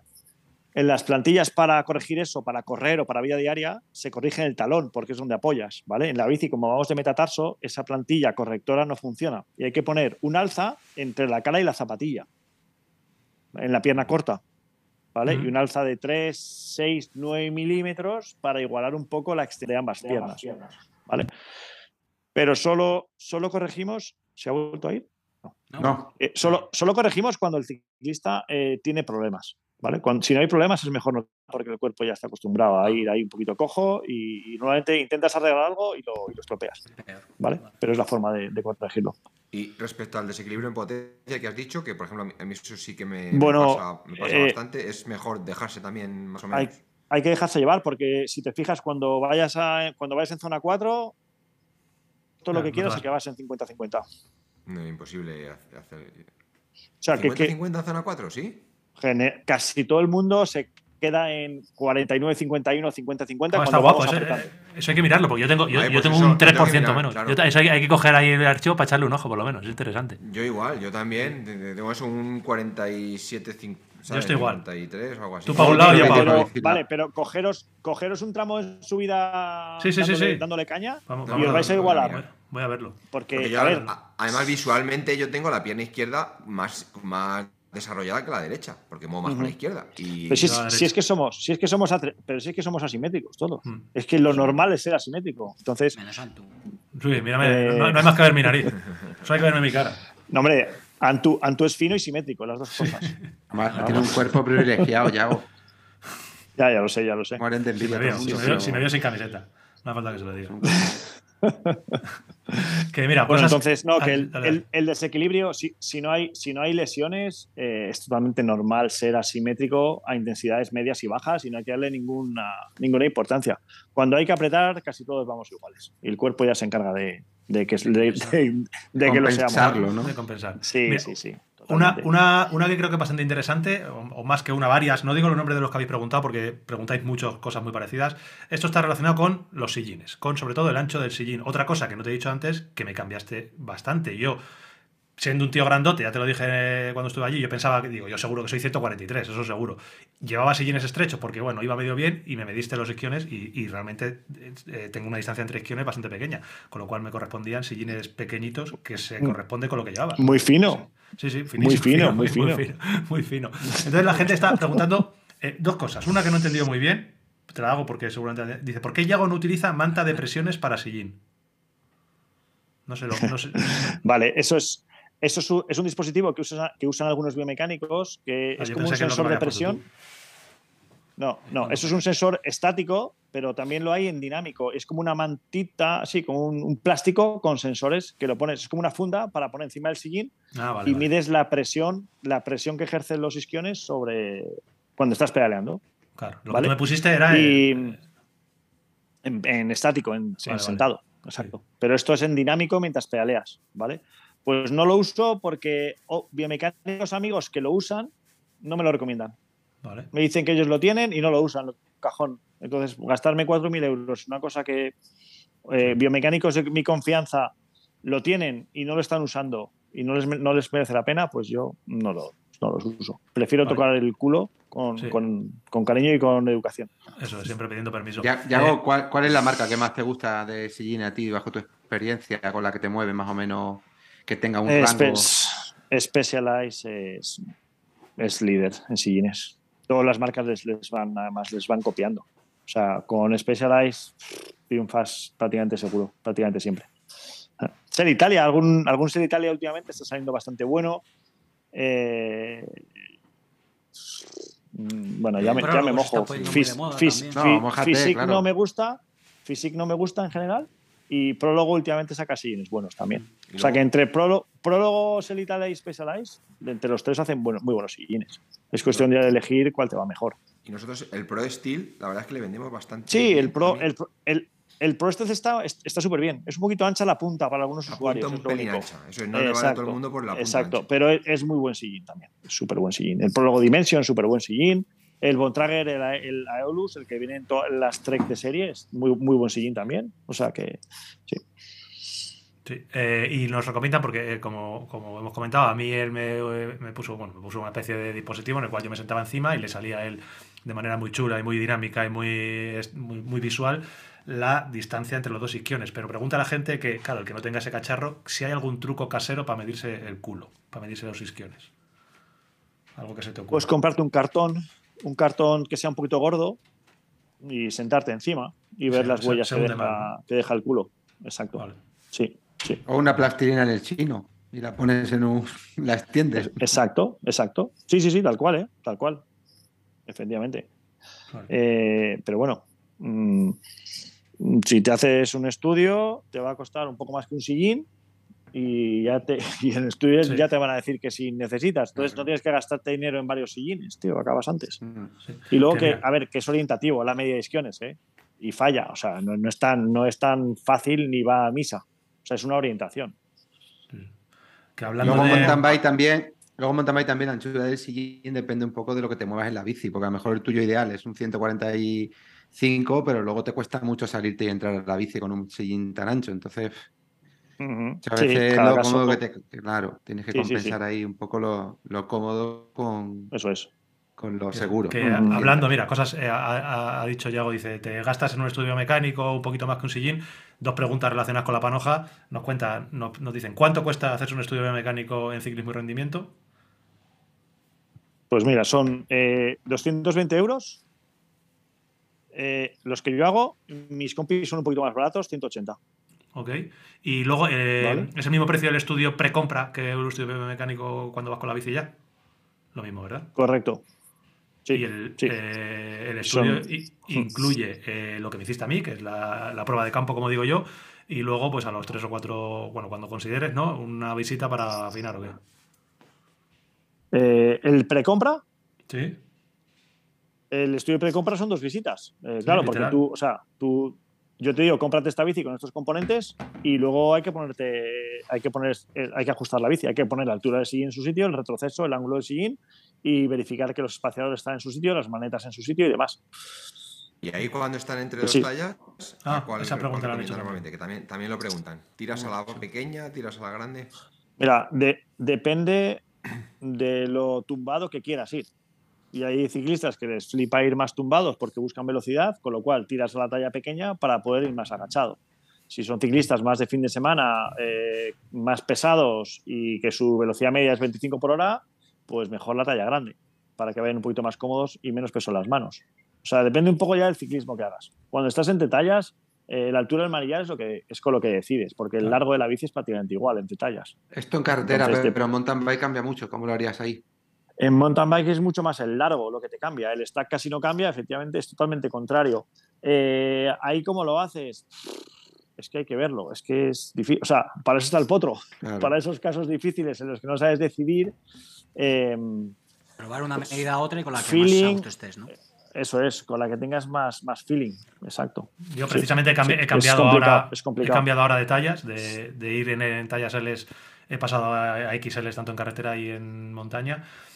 En montaña me siento ostensiblemente más a gusto que, que antes y en carretera tengo hasta la sensación de no sé si tendría que haber pillado la. O sea, no sé si en una L hubiera ido bien. Tengo la sensación que se junta que la bicicleta es más bonita. O sea, siempre paso de L a XL, hay un factor estético cuando tienes dudas importantes y una XL es más fea.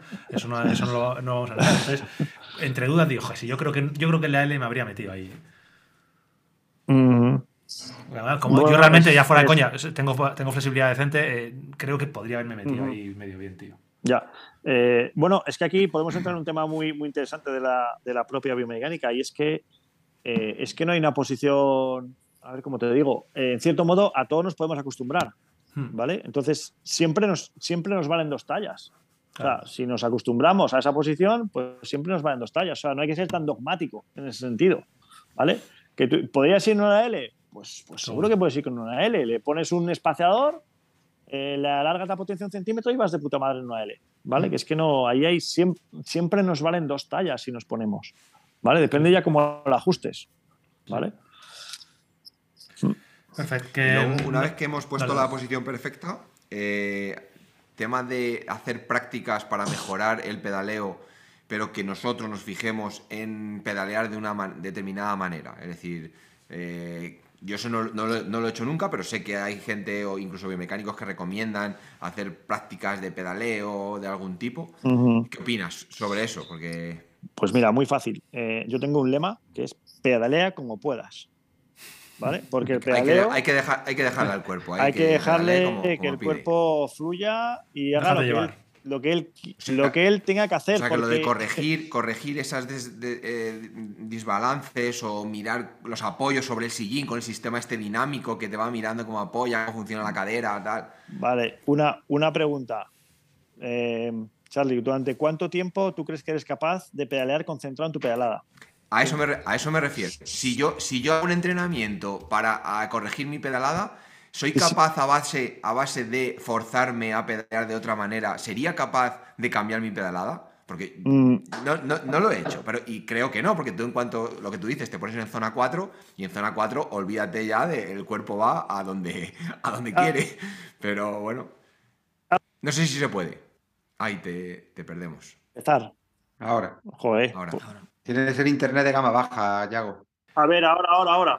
Ah, ahora sí. Ahora. Pasa que está Yago, cuando te, chupe, cuando te chupes el Ahora, podcast ahora. ya escucharás mi comentario. Pero por lo que entendemos tienes un, tienes un internet SLX. No, no, ya está, ya está. Ya me he quitado internet. No sé si el wifi. Nosotros que trabajamos con internet XTR, ¿sabes? Ah, es Todo- un SLX, todo Es un de ore. Es un de ore. Sí. Uh, el de ahora con lo fiable que es. Eso no te falla. Que no, no se Bueno, si, queréis que os está- cuente la chapa de la técnica de pedaleo, Sí, os la cuento. porfa, que me, me he quedado ahí con la duda de la respuesta. Bueno, bueno, estaba diciendo que, a ver, eh, hay circunstancias muy, muy distintas de pedaleo. No pedaleamos igual en zona 2 que en zona 4 o que en zona 5. No pedaleamos igual en llano que en subida. No pedaleamos eh, igual a 70 de cadencia que a 90 de cadencia. O sea, hay muchísimas variables, ¿vale? La fatiga que vamos acumulando eh, también influye. Entonces, no hay una forma de pedalear estándar. Nos vamos adaptando a la fatiga, a las circunstancias del terreno, de la intensidad o del, del momento, ¿vale? Entonces, eh, y luego, no podemos concentrarnos en la pedalada durante más que 15, 20 segundos. Luego hay una curva, pasa un coche, alguien me habla, eh, pienso en el cambio, pienso en mi trabajo, pienso en mi novia. No podemos ir pensando en la pedalada constantemente. Entonces, yo en ese sentido tengo la teoría de que el cuerpo, él solo, cuando la posición es buena en la bici, la gente pedalea bien, por naturaleza. O sea, no hace falta enseñarle. El cuerpo tiende a la eficiencia y a ser económico. O sea, el cuerpo es muy, es muy inteligente. Entonces, no he conocido a nadie que pedalee mal de forma automática, sin pensarlo. Todo el mundo pedalea bien. A los profesionales nadie les enseña a pedalear. Ellos con los kilómetros van cogiendo una técnica y es la buena. O sea que yo no defiendo mucho esto de la técnica de pedaleo, Guay. un punto de vista. Que, compi, no sé si tenéis muchas más preguntas, pero llevamos hora y media. eh, tanto Yago como sobre todo Antonio, que creo que hoy tenía un poquito más de prisa. Eh, creo que va a haber que. Tengo todavía un poco de margen, pero Un poquito de margen. Eh, no sé si tenéis alguna pregunta más o, o porque pasamos, porque tenemos luego todo el tema de, de nuestras mierdas, las noticias, etcétera. Por mi parte, eh, Yago, darte un millón de gracias, porque realmente lo digo con, con toda sinceridad, creo que ha sido una hora y media de un valor increíble. O sea, a la gente le ha tenido que interesar un montón, se han dicho cosas muy, muy interesantes que a todos nos preocupan. Ya te digo que hay un montón de preguntas repetidas y que yo creo que ha estado muy bien. Así que por mi parte, muchísimas gracias, tío. Yo creo que sí. Sí. Ah, eh, muchas gracias a vosotros. Os digo lo que os he dicho al principio. Me hacía mucha ilusión participar y, oye, encantado de ayudar a la gente y dar esos consejos que, bueno, que, que aportan, que aporten. Genial. Pues mañana sí, todo el mundo a ver, el reel, a ver el reel de a ver el reel de ciclismo y rendimiento mañana. Yago, si no sabes ponerlo como Pues colaborador, le llamas antes para no fallar ahí. ¿eh? Sí, sí, sí. No va- pasa, no pasa nada, no pasa nada. Vamos a por los 4 Te, millones. te- podemos, superar a- te, te podemos trolear que, con lo que te pongamos en, comentarios hashtag 0,885. No, podéis poner, podéis poner que no ponga ese tipo de, vídeos ni de consejos directamente. Bueno, Bueno, Bueno, ya, pues, chicos, muchas gracias y te veo, te gracias, veo en, un- unos, en unos días. Hablamos para ver cuando me echas un vistazo a la mountain bike y, a las plantillas esas tan guapas que me tienes que hacer. Venga, de lujo, chicos. Muchas gracias. Venga, tío. Gracias, Yago. un abrazo. Oye, feliz año, ¿eh? Igualmente, de verdad. Feliz año a todos. Igualmente. Venga, Nos vemos el año que viene allí. Venga, hasta luego. Hasta luego. Hasta luego. Que, joder, está guapo, ¿eh? El consultorio de Yago, tío. Esto merece una sección una, una sección mensual o algo así. Sí. Eh, Si es que tienes una mente. tú, mira, ya le has Sí, puesto una sección, el consultorio de Yago. Consultorio de Yago. No, está guapo porque realmente Hemos- joder, se, estaban, se estaban tocando cositas interesantes. Así que. Muy, muy interesante. Muy, interesante. Que es eso, le he cortado, yo siempre, También, siempre al final hago cortando, acabo, que eso- acabo cortando, pero es que se nos hace largo. Que la, que ahora que habéis dicho lo de feliz año, ¿os estáis dando cuenta que es el último podcast del año? De la temporada, sí. Sí, Cambiamos de season. es un temilla que nosotros. ¡Ah! eso está guay, hay que decir algo de eso, ¿eh? Season 2. Eh, Último capítulo de podcast, two. temporada. Último capítulo de la temporada, sí, sí. Yo iba a ver. Inve- inve- invéntate algo, tío. No, sé, No, el Season 2 hay que cambiar algo. ¿eh? Cada season se cambia, o la cabecera, o la música, o algo, algo hay que hacer. El próximo, el próximo capítulo, estad todos atentos, que va a haber cambios sorprendentes. ¿Eh? ¿Y os, dais- os dais cuenta que el, que el primer capítulo de la Session 2 se publica el día de mi cumpleaños? Venga ya. ¿Qué es el día? ¿Qué es el día? El día 5 de enero. Ostras. Hostia, ¿Le has pedido una taza para los reyes o no? ¿Un Ya tazón? la tengo. Que los reyes están ahí. ¿Cuánto tarda en llegar la taza al destinatario? Para que la gente se anime y pida una taza para regalar para los To- reyes. Todavía estamos, todavía llegan a tiempo. Quedan a tazones reyes. solo. Es que ya Las tenéis que hacer como, como, como Amazon. Llegará antes de Reyes. Antes de Navidad. Tío, Llegará antes de Reyes. Coño, 24 horas. Claro, la gente Hoy ha, tiene. hoy ha- hoy ha salido algún, algún pedido completito. Ahí para, Hombre, es que ahora, ahora tenéis que aprovechar bicilab.es, ya sabéis, tazones y calcetines a cacoporro, que son regalos fáciles, baratos y, y para toda la familia, y muy útiles, coño. Que son Flipa que hice unas tazas con, con mi logo y con, con la frase que. He visto una que has publicado por ahí en las historias. Pues hice, hice una- un merchandising porque me dio la gana, porque yo lo valgo. Nada de negocio porque me gastó la pasta y regalé, pues bueno, taza a gente muy puntual. Y, y este chico que, ha colocado la taza en la foto es el novio de Mayalen. Le regaló una taza a Mayalen. Y ya me está preguntando la gente por internet que dónde puedo comprar la taza. ¿Dónde la puedo conseguir? Claro, Feliz tío. fiesta. La subimos a Bicilab. Haz un pedido y la subimos a vecinas.es. Ah, perfecto. Claro, tío. Si lo que me falta es la cadena- mandas- Nos las mandas aquí a la tienda. Entonces el pedido y que mande que vengan las tazas aquí. Claro. Y nosotros las subimos. La cadena de Ah, distribución perfecto, es lo que te pues falla. El mercado- tú tienes el Sí, Mercamadrid, me pero te falta la el transportista. Claro, Eso lo, es. ti- lo tienes hecho. Va, Ya tienes, perfecto, la abre, abre noticias, anda. No, no, yo solo no. La abrimos los dos que nos gusta. ¿Otra vez? Ah, ahora sí. Una, venga, vale. Dos y tres. Las noticias.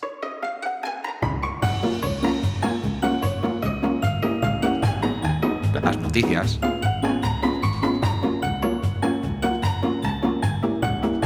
Las noticias. Las noticias y noticias, eh, bueno, como está siendo habitualmente, noticias. Bueno, iba a decir noticias express, pero hoy también hay un montón de cosas, macho. Hay mucho ciclocross, porque ha habido ciclocross Hay unos carrerones de todos los días. O sea, flipantes. ha habido 27 carreras de ciclocross en la última semana y además a cada cual más guapa. Eh, ha me habido noticias. todo, ¿eh? Bueno, Es que sí, es muy difícil de seguirlo, tío. Es que no da tiempo a seguirlo. Ha habido noticias guapas de fichajes. Hoy han salido fichajes de mountain bike interesantes. Ha habido movimientos ahí buenos. Y ha habido también una noticia, yo abro, casi que. eh, Destino Cape, mini sección Destino Cape. Abre Destino Cape, que por solo por meter la música. Abres y cierra. Abre yo. Ah, sí, sí, venga. Abre y cierra. Vale. Destino Cape.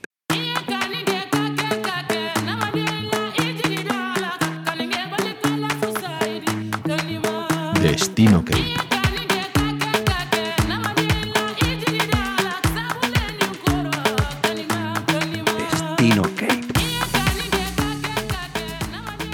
Perfecto. Destino Cape. Luis Enrique ya tiene bici para competir en la Cape Epic. Ahí lo tenemos. Eh, no vamos la a que ser. lleva también la puedes comprar en Bicispinto, por cierto. ¿eh? Ahí está, hostia, ¿verdad? Ahí la tienes. que- Es que bici, Va, va- hostia, va- va muy bien, en ¿eh? La, la he la he testeado muy bien. Oh, por cierto, vendo mi, mi Kenta igual que la de Luis Enrique. Joder, ¿quién no quiere tener la bici de, de Luis. Enrique? Claro, tío. Abro, abro, abro sección, abro Full sección. XTR, eh, la podemos montar con ruedas ahí Abra- todo espera, pegado. espera, espera. Yo, eh, Charlie, que tiene que abrir sección. Venga, abre sección. So- Sorry, sorry, sorry. El mercadillo de Bicilab. Dale, dale.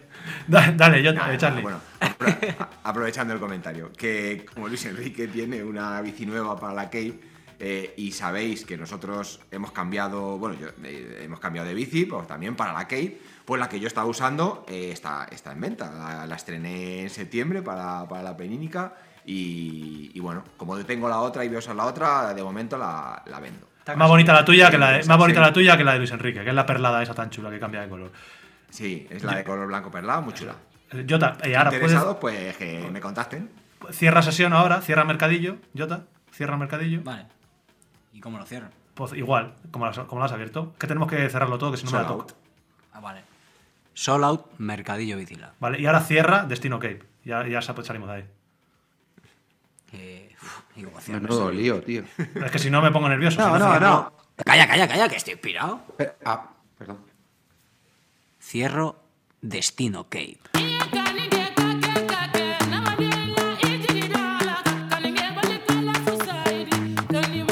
Destino Cape.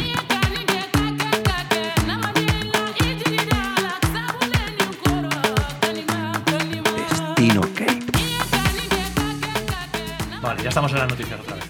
Tío. Estaba... Es que no quería que lo cerraras, tío. El Destino Cape es volvemos de la Cape. Sí, el destino que solo es para, es para poner la música, que es lo que nos gusta. Que bueno, venga, eh, dadle un poquito de ciclocross, anda. Que hable alguien de ciclocross de todo lo que ha pasado. Si queréis ir de, de, de antiguo a moderno o como Yo queráis. quiero, yo he visto, do- he visto, bueno, he visto eh, dos resúmenes, eh, el de ayer y el de antes de ayer. Yo solo he visto que te la has escapado el pedal sprintando a. Claro, der pues el de antes, el de antes de ayer eh, estuvo muy competido. Bueno, al final se escaparon. Eh, iban, bueno, peleando los tres capos, eh, Van Aert, Van der Poel y Pitcock. También iba, eh, antes de ayer, eh, otro que metió en la batalla, otros dos, ¿No estaba Sweet? Swick y Honeho. Iba- Iván Van no estuvo fue Iserby. que- No, todavía no corrió. No. Bueno, el caso de la batalla de cabeza, que fue lo que, pues, lo, lo que, lo que vimos o, o lo, que, lo que dio emoción. Eh, intentó escaparse Van der Poel mm, varias veces, pero le, al final cometía algún error, le volvían a coger. Eh, Pizcot eh, llegó a pegar en la, cuar- en la, en la penúltima vuelta, pegó un palo, intentó irse, pero luego ya pues eh, Atacó pe- corriendo. petó un poquillo. Atacó corriendo. Y consiguió escaparse a Van der Poel. En la arena.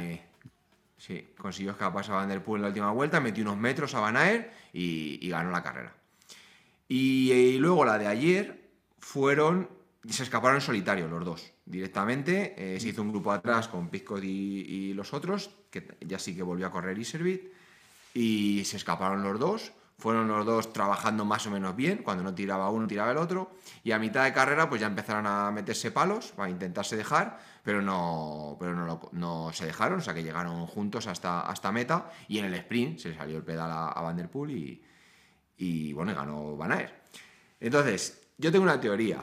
Van Aert, Yo también. antes de ayer, Ah, esa, esa, esa. esa es. ¿Con qué casco corrió? Claro, pero no corrió con el rápido. Corrió Claro. con el Genesis, que Claro. es muy bonito. Y ayer cor- volví a correr con el Vento, que es igual que el mío, y ganó.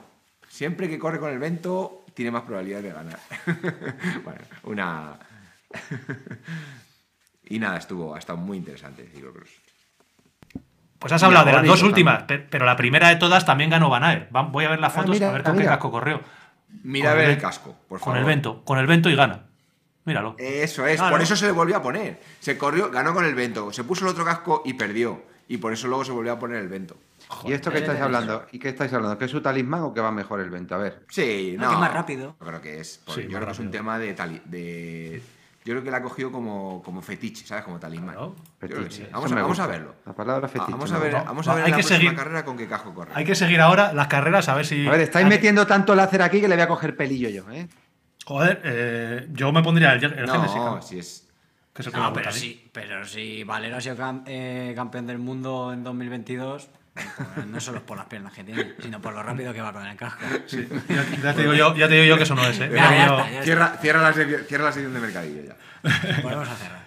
eh, Habéis leído la, la noticia de, de Solo Bici, ¿no? De Valero. No. ¿Cuál es? ¿Cuál? Joder. Que corre la Vuelta a España con el Burgos BH. Sí, claro. Huevo. Y, hoy- Ay, y ayer, cabrón. y ayer, porque hoy no, ayer Claro. fue el 28 de diciembre que fueron los Y, y, a- y- Ahora está respirando Jota. y- Hostia, y, macho. y- y el, y el Nesta ha fichado, ha fichado a Luis Enrique también. El- ¿Eso- ¿Eso ha habido de inocentadas ahí? Joder, tenemos que haber hecho una sección, tío, de las inocentadas de ayer. Porque, claro, hoy es ayer. Entonces tenemos que haber hecho una sección de Ojo, las lo que no es una tío. inocentada es que los cuatro que estamos aquí vamos a la Epic. No lo Eso es, no ¿eh? es. No me jodas, no me, No, no me asustes no, ahora.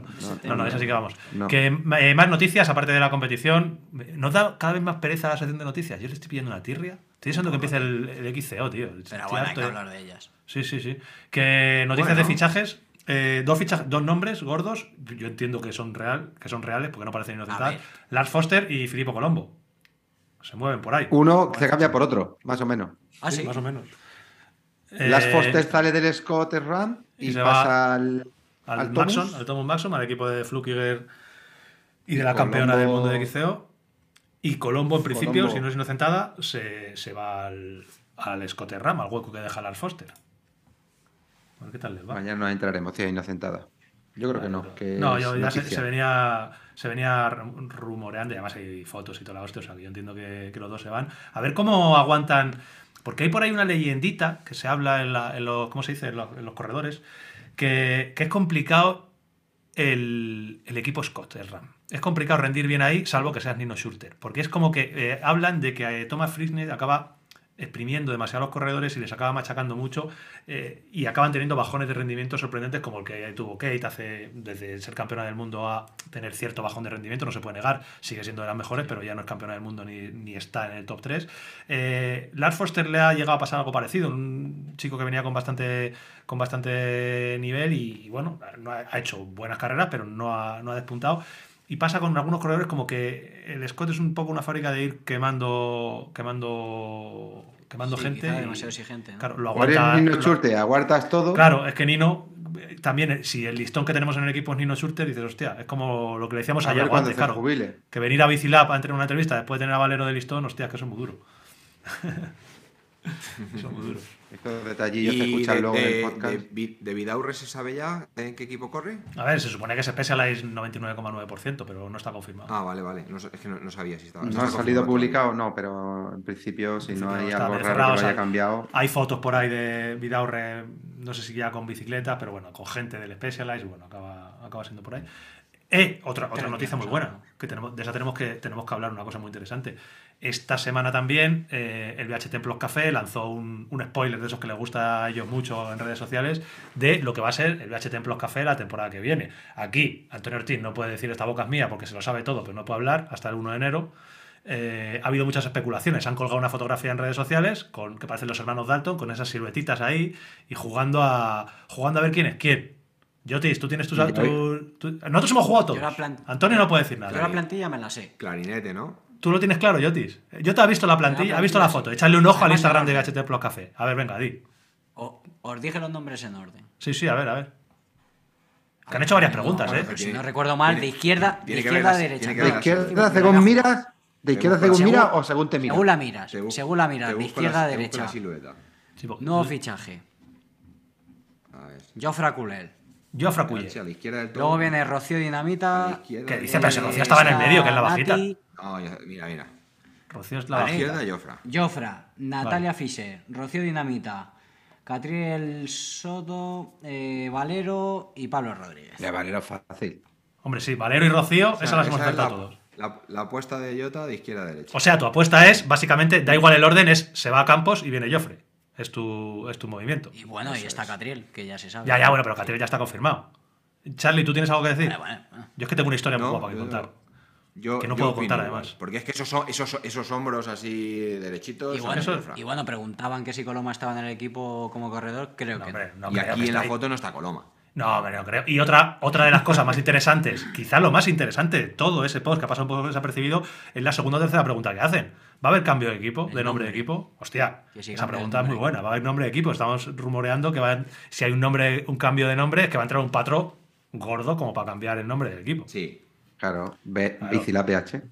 Yo ahí tengo una teoría que no voy a decirla, la voy a escribir ahora en directo en el grupo que tengo con los podcasters. La voy a escribir. Y luego, el 1 de enero, lo vamos a leer, a ver si me he equivocado mucho o no me voy a equivocar mucho. Es una teoría que yo tengo en base ahí a, a publicaciones que he visto, a me gustas que he visto, pero no lo quiero decir porque si meto la pata en público y además al final condiciona cosas. Yo voy a poner aquí, lo pongo, a ver si no me estoy equivocando de chat. Espérate. eh, eh, eh. Eh, eh, eh, eh. Espérate, que tengo que poner el nombre. Eh, eh, eh. Que tengo el teléfono que quiero ver qué pone. Ahí lo pongo. Eh, ojo a la cara de Antonio Ortiz ahora cuando le dé al enter. Le voy a dar al enter, ¡pum! Yo le he dado. Se ha, re- Se ha reído, bueno, ahí está. Ese, ese mensaje hay que recordarlo. a- eh, avisa a Siri. Siri, Hostia, no sabemos.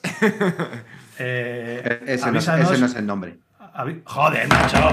Pero no nos quites, no nos quites el. No nos quites, no nos quites la, la esta, tío. Cago en la leche.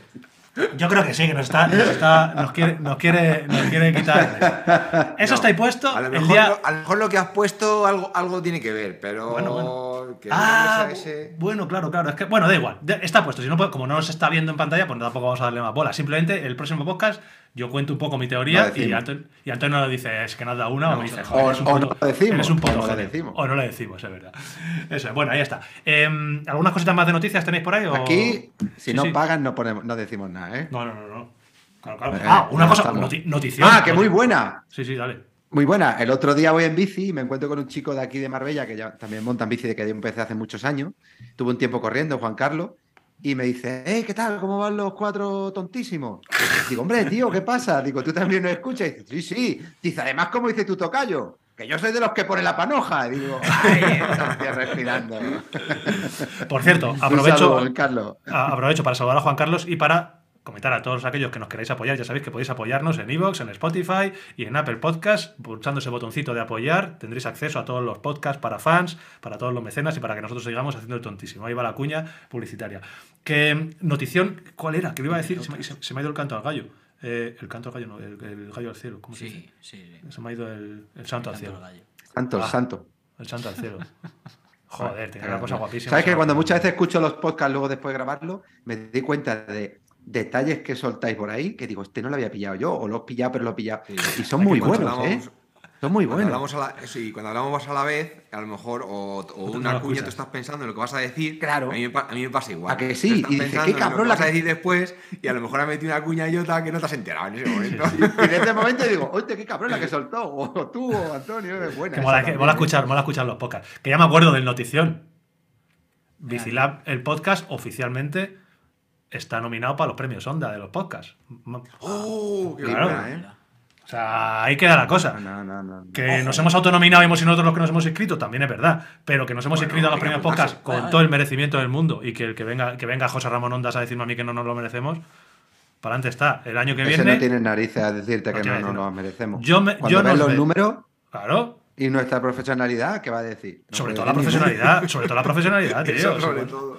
Si me pidieron, me pidieron para la inscripción un, me pidieron un trozo de MP3, un audio, y le dije, no, no, no mejor no. Mejor, no nos escuche, sorpréndete cuando no, cuando nos escuche. Así que bueno, fuera coña. Yo espero que, que- solo, yo espero que solo lo escuche y no vea los vídeos estos. ya, ya te digo. No, el del cuando salgan calzoncillos. Que eh, Sí. estamos inscritos para los premios podcast de. Para los premios Onda, perdón, de podcast del año que viene, del 2023. Así que bueno, a ver si. Molaría muchísimo. Entiendo que es una quimera absoluta, pero molaría muchísimo porque además no hay categoría de podcast revelación 2022. No, es. Es a todo lo gordo, es pelearnos con Andrés Buenafuente y Berto Romero, pero oye, eh, paso estamos aquí, paso hemos venido a Ahí jugar y, y para adelante. También nos que- apuntamos a las carreras UCI.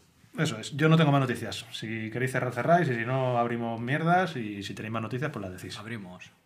Abrimos mierda. Venga. ¿O qué? Ujú.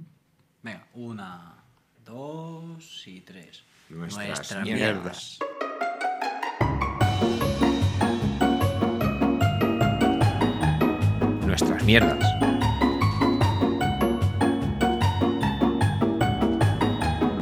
Y nuestras Que mierdas. no sabía si tenía que entrar con ello o no. Es que. Feel, free. La música, la música lo arregla todo. ¿eh? Que nuestras mierdas esta semana, bueno, que cada uno cuente un poquito lo que ha estado haciendo. Eh, ¿Quién quiere empezar? Empezáis. Me quedo con la de la semana pasada que dijo Jota. Eh, que yo tengo una mierda muy gorda. Esa, bueno, Pues sí. espera, coge papel que viene otra todavía. Que la- ¿Tienes alguna buena de esta semana? o qué? Este se Me multiplica encantó. por tres a la de la semana pasada. Porque este, sába- este sábado pasado, el día 24 de diciembre, Fun, fun, fun. tres de las cuatro VHs personalizadas únicas en el mundo que hay ahora mismo, eh, pues se juntaron para hacer un rutón clásico y ya mítico y tradición para nosotros eh, en Valdemanco, en la Cabrera. Pues de esto quiero saber yo, ¿eh? no solamente los oyentes. Yo quiero Pues saber. mira, habéis eh, puesto es- así por encimilla, cuatro es detalles, cuatro pinceladas, pero. La ruta navideña que hacemos todos los años, hemos tomado como tradición desde hace ya unos cuantos años, el día 24 intentar juntarnos y hacer una ruta y ya por tradición hacemos siempre la misma porque es una- un auténtico espectáculo. Y ahí, pues eh, como dice Yoti, se juntaron las tres BH Links Race Evo, únicas exclusivas eh, de la Keep Epic. Eh, la de Jota ya había sido estrenada. Charlie la había probado creo una vez, ¿no? ¿Antes? No. Sí. ¿No? ¿También estrenaste? No, no. Ah, ¿verdad? No, no, claro, la llevaste nueva. Y Ah, la, mía, esto, tota- la mía totalmente nueva, porque yo, el último podcast, sabéis que estaba en Lanzarote, fue venir, no, te- no tenía ni el portavidón. De hecho, sigue la bici sin portavidón. O sea, me la llevé de, de fábrica, tal y como me la dejó Charlie, no tenía ni el portavidón y así la estrené, eh, que se lo decía a, a Carlos de coña. Digo, mira, me estreno en mountain bike, que de eso también se ha hablado poco. Me estreno en mountain bike cuatro meses después, que hacía que no tocaba una bicicleta de montaña, que creo que desde que tenía 14 años no había pasado tanto tiempo. Cuatro meses después vuelvo a tocar una mountain bike en la ruta, posiblemente una de las dos o tres rutas más técnicas que hay en la Comunidad de Madrid, con bicicleta, con bicicleta nueva y encima en mojado. Digo, hostia, si esto lo acabamos hoy, esto ya está, todo- está el 2023 de, de cara. Y bueno, salió bien, ¿no? Todos los ingredientes, ¿eh?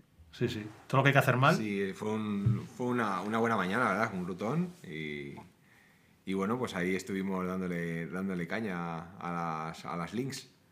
Ah, eh, pana, que te cuenten, que te cuenten qué, qué les pareció las bicis. Si estoy esperando. Si es que. Está cabreado, Así- mira, está cabreado. Claro que estoy cabreado. Entramos, Eh, entramos eh, a saco los hacer- tres, hacer las rutas de final Entramos de año a saco con a hacer tres de las cuatro bicis y, y- y- tengo que preguntar en el chat, oye, ¿qué tal? Bueno, bien, yo muy contento, eh, yo he hecho un saltito que me ha grabado un youtuber, y todo esto está muy bien, pero, pero faltan datos aquí. faltan datos. Claro, a ver, pero ¿cómo, cómo damos los datos? Porque podemos hablar de que cuando pruebas una bici, "Buah, va increíble, es una pasada, No, tal. no, no, no, no. O, o la, o la com- o la comparamos con algo. Eh, Mira, ya- yo te digo, que, hay a un ver, dato que es- nosotros- hay nosotros un dato no somos- irrefutable. No somos. Análisis. Nosotros no somos probadores, eh, proba- eh, probadores es- especialistas. Eh, Ah, lo, hemos- lo hemos dicho muchas pero veces. hay una cosa, No y es que estamos Cha- probando bicis todos los días. Charlie estaba encantado. Charlie iba con el otro día y dice, "Va, esta bici va muy Empezamos. bien. Esta bici va muy ¿Ve? bien. Esa es la sensación. Esa es Esta bici cortita va- y al pie. Qué, qué bien va la bici, qué bien va la bici, decía. Y, todo el rato saltando, que si saltito por aquí, que si salto por ¿Cómo va la bici? La bici va muy bien. Y va dando hasta un ya gritito por el ahí. vuelo en el vídeo en el vídeo de Víctor. Ahí, Claro, boda guapa. hay, eh, hay un vídeo, ahora Víctor, Víctor Jurado va. tipo Valero. Sí, sí. No, no, no, no. Eh, bueno, pues eh, Charlie, cuenta tú lo que quieras contar. Yo ahora, yo, yo lo tengo fácil. A ver, mm, yo para intentar ser un poco más, bueno, no sé si intentar eh, Tu opinión es más objetiva que la de Antonio. Antonio me ha dado una opinión que para mí no es objetiva porque viene de estar cuatro meses que no toca un pedazo de una bici montaña. Entonces la realidad yo- no puede ser igual. Vale, yo eh, partiendo de la base de que no soy probador y que tengo la experiencia limitada de probar las bicis que he tenido. Pero eres muy sensible. Estos ¿eh? días, Eres un tío muy sensible, de Yo verdad. Eh, estos días, de verdad, he hecho el, esfuerzo de intentar entender, ¿vale? Intentar, eh, bueno, lo que, lo que quiero contar aquí, pues intentar eh, entender un poco el por qué, por qué hacen las bicis de una manera, por qué las hacen, por las hacen de otra. Porque, bueno, al final hay muchas marcas haciendo bicicletas, muchos fabricantes que hacen bicicletas que, pues eso, muy buenas, y son bicicletas diferentes. Entonces, eh, yo lo, lo primero que hice fue no, no leer absolutamente nada, o sea que pruebas de la bici y tal, todo eso, es posible que las hubiese, mm, hubiese leído algo eh, el año pasado cuando salió la bici, es posible, pero en este tiempo mm, he querido probar la bici. Para no contaminarte. Intenta- intentar estar no contaminado. Le he puesto, le puse mis ruedas, ya eso yo lo dije la semana pasada, que le puse eh, las ruedas que yo ya tenía. Y eh, recientemente he probado, la- eh, venía de montar otra bici, o sea que eso también se nota mucho cuando te bajas de una bicicleta y te montas en otra, es donde cuando más notas las diferencias. Lo que, lo que dice Antonio de Antum, que ha estado un- varios meses sin, sin probar la bici, entonces bueno, pues es, mm, a lo mejor pues es más difícil sacar conclusiones directas.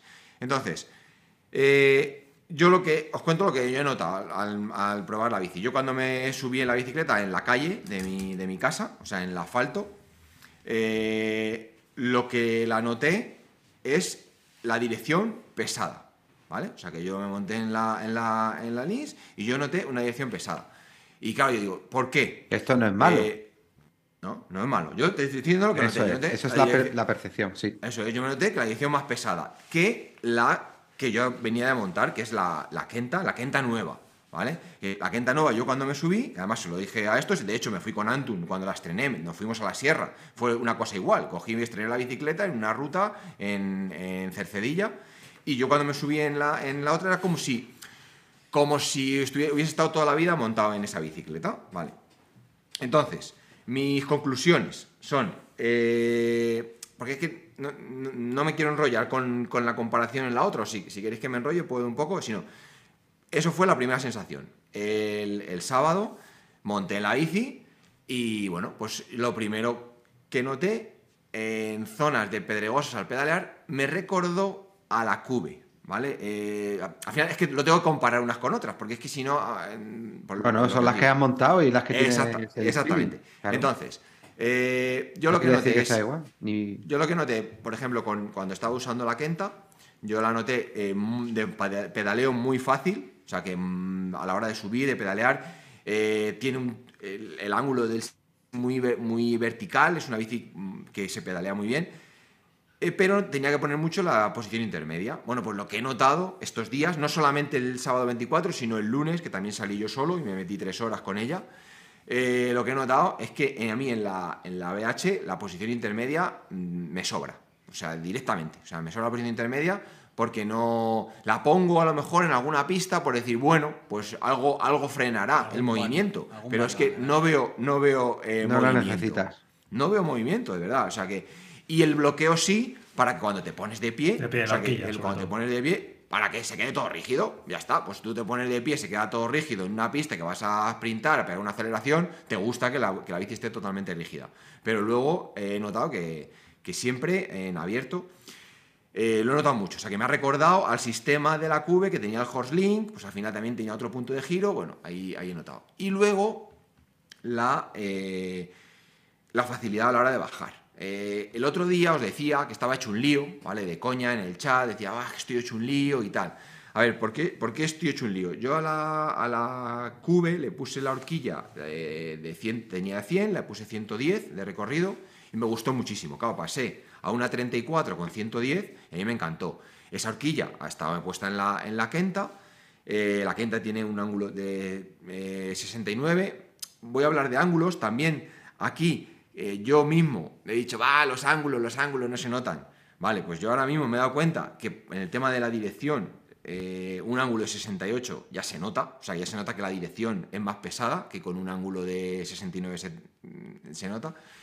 Y eh, mi, yo cuando mi, cosa era decir, bueno, pues yo a esta bici, antes de estrenarla, la pongo la horquilla de 110 y, va a ser genial. Bueno, pues me entraron dudas porque a la hora de, mm, bajar no veía eh, esa necesidad. O sea, que no, creo que con 100 la, la bici eh, va perfecta.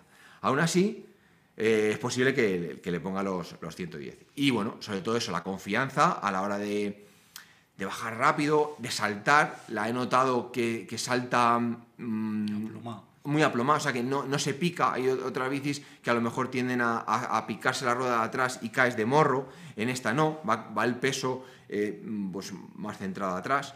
Y bueno, pues eh, buenas, buenas sensaciones. A ver, no quiero, pues eso, comparando una- unas con otras, la veo más cañera. O sea, en comparación, por ejemplo, de con la, con la quinta más cañera a la hora de bajar. Y luego, termino ya. Más agresiva, más competitiva, quieres decir, ¿no? Sí, a ver, es menos ágil. Yo la que, lo que la noto es menos ágil a la de- de atacar una subida eh, que tengas que cargar el peso adelante y un ratoneo. Pero ahí es donde entraban las dudas que os digo que ¿por qué hacen esto? ¿Por qué una, por qué una marca hace esto?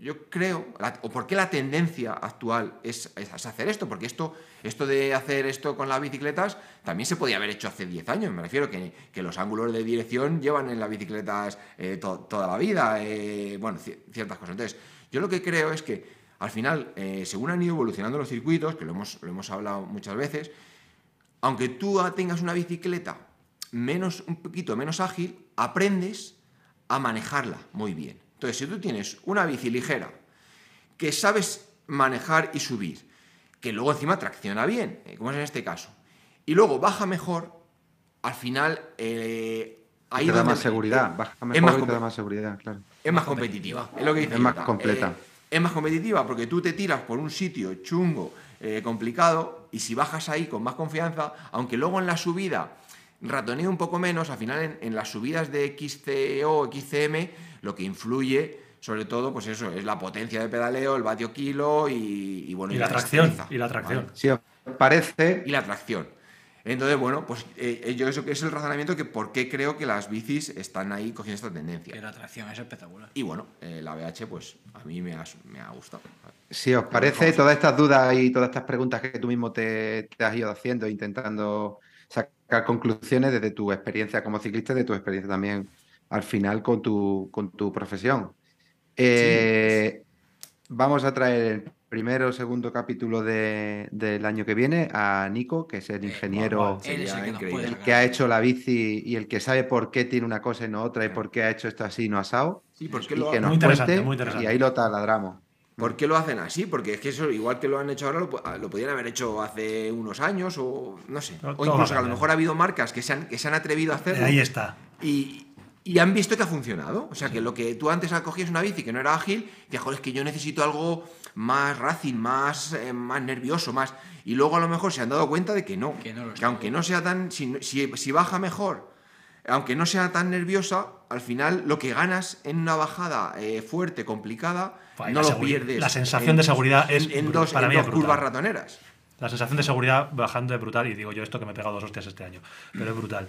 Yo- Yo les, di- yo les avancé, que ya lo sabéis, que por el grupo le, lo puse, que les dije, "Eh, os va- os va- la bici os va a gustar. Y a Sí, mitad de ruta me miraron los dos con una sonrisa y me dijeron, ¿qué te- yo te es una, es una bici, yo la resumiría como una bici que es muy fácil. O sea, es una bici que es muy difícil que haya alguien al que no le guste la bicicleta. Eh, yo os he dicho muchas veces, lo sigo manteniendo, que la bicicleta que más me ha gustado que tiene en mi vida ha sido la BMC Forestroke. Es una bicicleta que me ha encantado, eh, porque es una bicicleta era tremendamente estable, que daba una estabilidad brutal en la bajada porque tenía una geometría muy, muy, muy, muy lanzada, que para mí fue un cambio brutal. Eh, una bicicleta que traccionaba increíblemente bien y una cosa que yo le pido mucho a las bicicletas, que a mí no me gusta de las dobles, es que, que, que bailen. O sea, una bicicleta que tenga una plataforma pedaleo demasiado. que me contamine mucho me acaba matando. O sea, el tener que estar todo el rato bloqueando me, me mata. Y para mí la BMC reunía todo eso. Digo, es que esta bicicleta está muy bien. El otro día, y Antonio lo ha dicho antes muy bien, llevo cuatro meses sin tocar una mountain bike y eso es complicado para hacer cualquier tipo de análisis, pero así que lo hago súper rápido y súper fácil. Yo la sensación que tuve desde los primeros tres minutos de bajada que hicimos es que iba en la BMC. O sea, tenía esa misma sensación de bici Pero es que- muy segura, pero encima Pero yo, yo he pasé probado una la XL, BMC y claro. que son muy parecidas. Claro, es una bici co- con, con un concepto muy similar de una eficiencia de pedaleo brutal, de decir, joder, qué gusto da olvidarte del mando. Porque encima, ojo, lo malo que es el mando, aquí lo vuelvo a decir, el mando de bloqueo de Fox para mí es malísimo, no, no soy capaz de gestionar Oh. bien la posición intermedia, muy malo. Entonces, agradezco que no tenga que utilizarlo. Eh, es una bicicleta que es muy estable, encima, yo pasar una talla todavía más grande es todavía más, más estable. Y, y es una bicicleta que, que te da mucha seguridad. O sea, a mí la seguridad que me da el, el poder bajar y el poder bajar escalones, de decir, sé que no se me va a atorar la rueda. O sea, la rueda va a pasar, casi siempre. A poquito que hagas tú bien, la rueda va a pasar. Y yo me sentí muy cómodo, muy cómodo. eh, una mezcla de la talla, una mezcla de que esa familiaridad de tener una bicicleta muy similar a lo, a lo último que he tenido, con lo cual que encima es lo que yo, yo busco. O sea, yo busco ese tipo de bicicletas. A mí me gustan ese tipo de bicicletas. Tanto es así que muy posiblemente yo vaya a cambiarle el vástago de la horquilla, pasarla de 100 a 120 porque voy a ganar todavía más estabilidad, voy a perder más agilidad. Eh, pero es algo que no me preocupa. O sea, no me preocupa. Yo no me veo haciendo horquillas de 180 grados en las carreras a las que voy. Yo lo que sí que me veo es que me lo- están despeñando notas- por tu barranco. cuando, cuando bloqueas y te pones de pie y bailas Eso la bici, no se, no se baila igual de bien. No se baila igual, no se baila bici. igual. No, se baila Pero eh, es, lo que, es, lo ventajas. que, es lo que hablábamos. Es lo que hablábamos. Al final ahí. Tienes que valorar lo que si tú más haces. Claro, y si, y si tiene, a lo mejor para un fork, yo que sé, algo muy explosivo, a lo mejor no, pero para una subida de pista, al final lo que te influye son lo- los, vatios y, y- y el peso de la bici.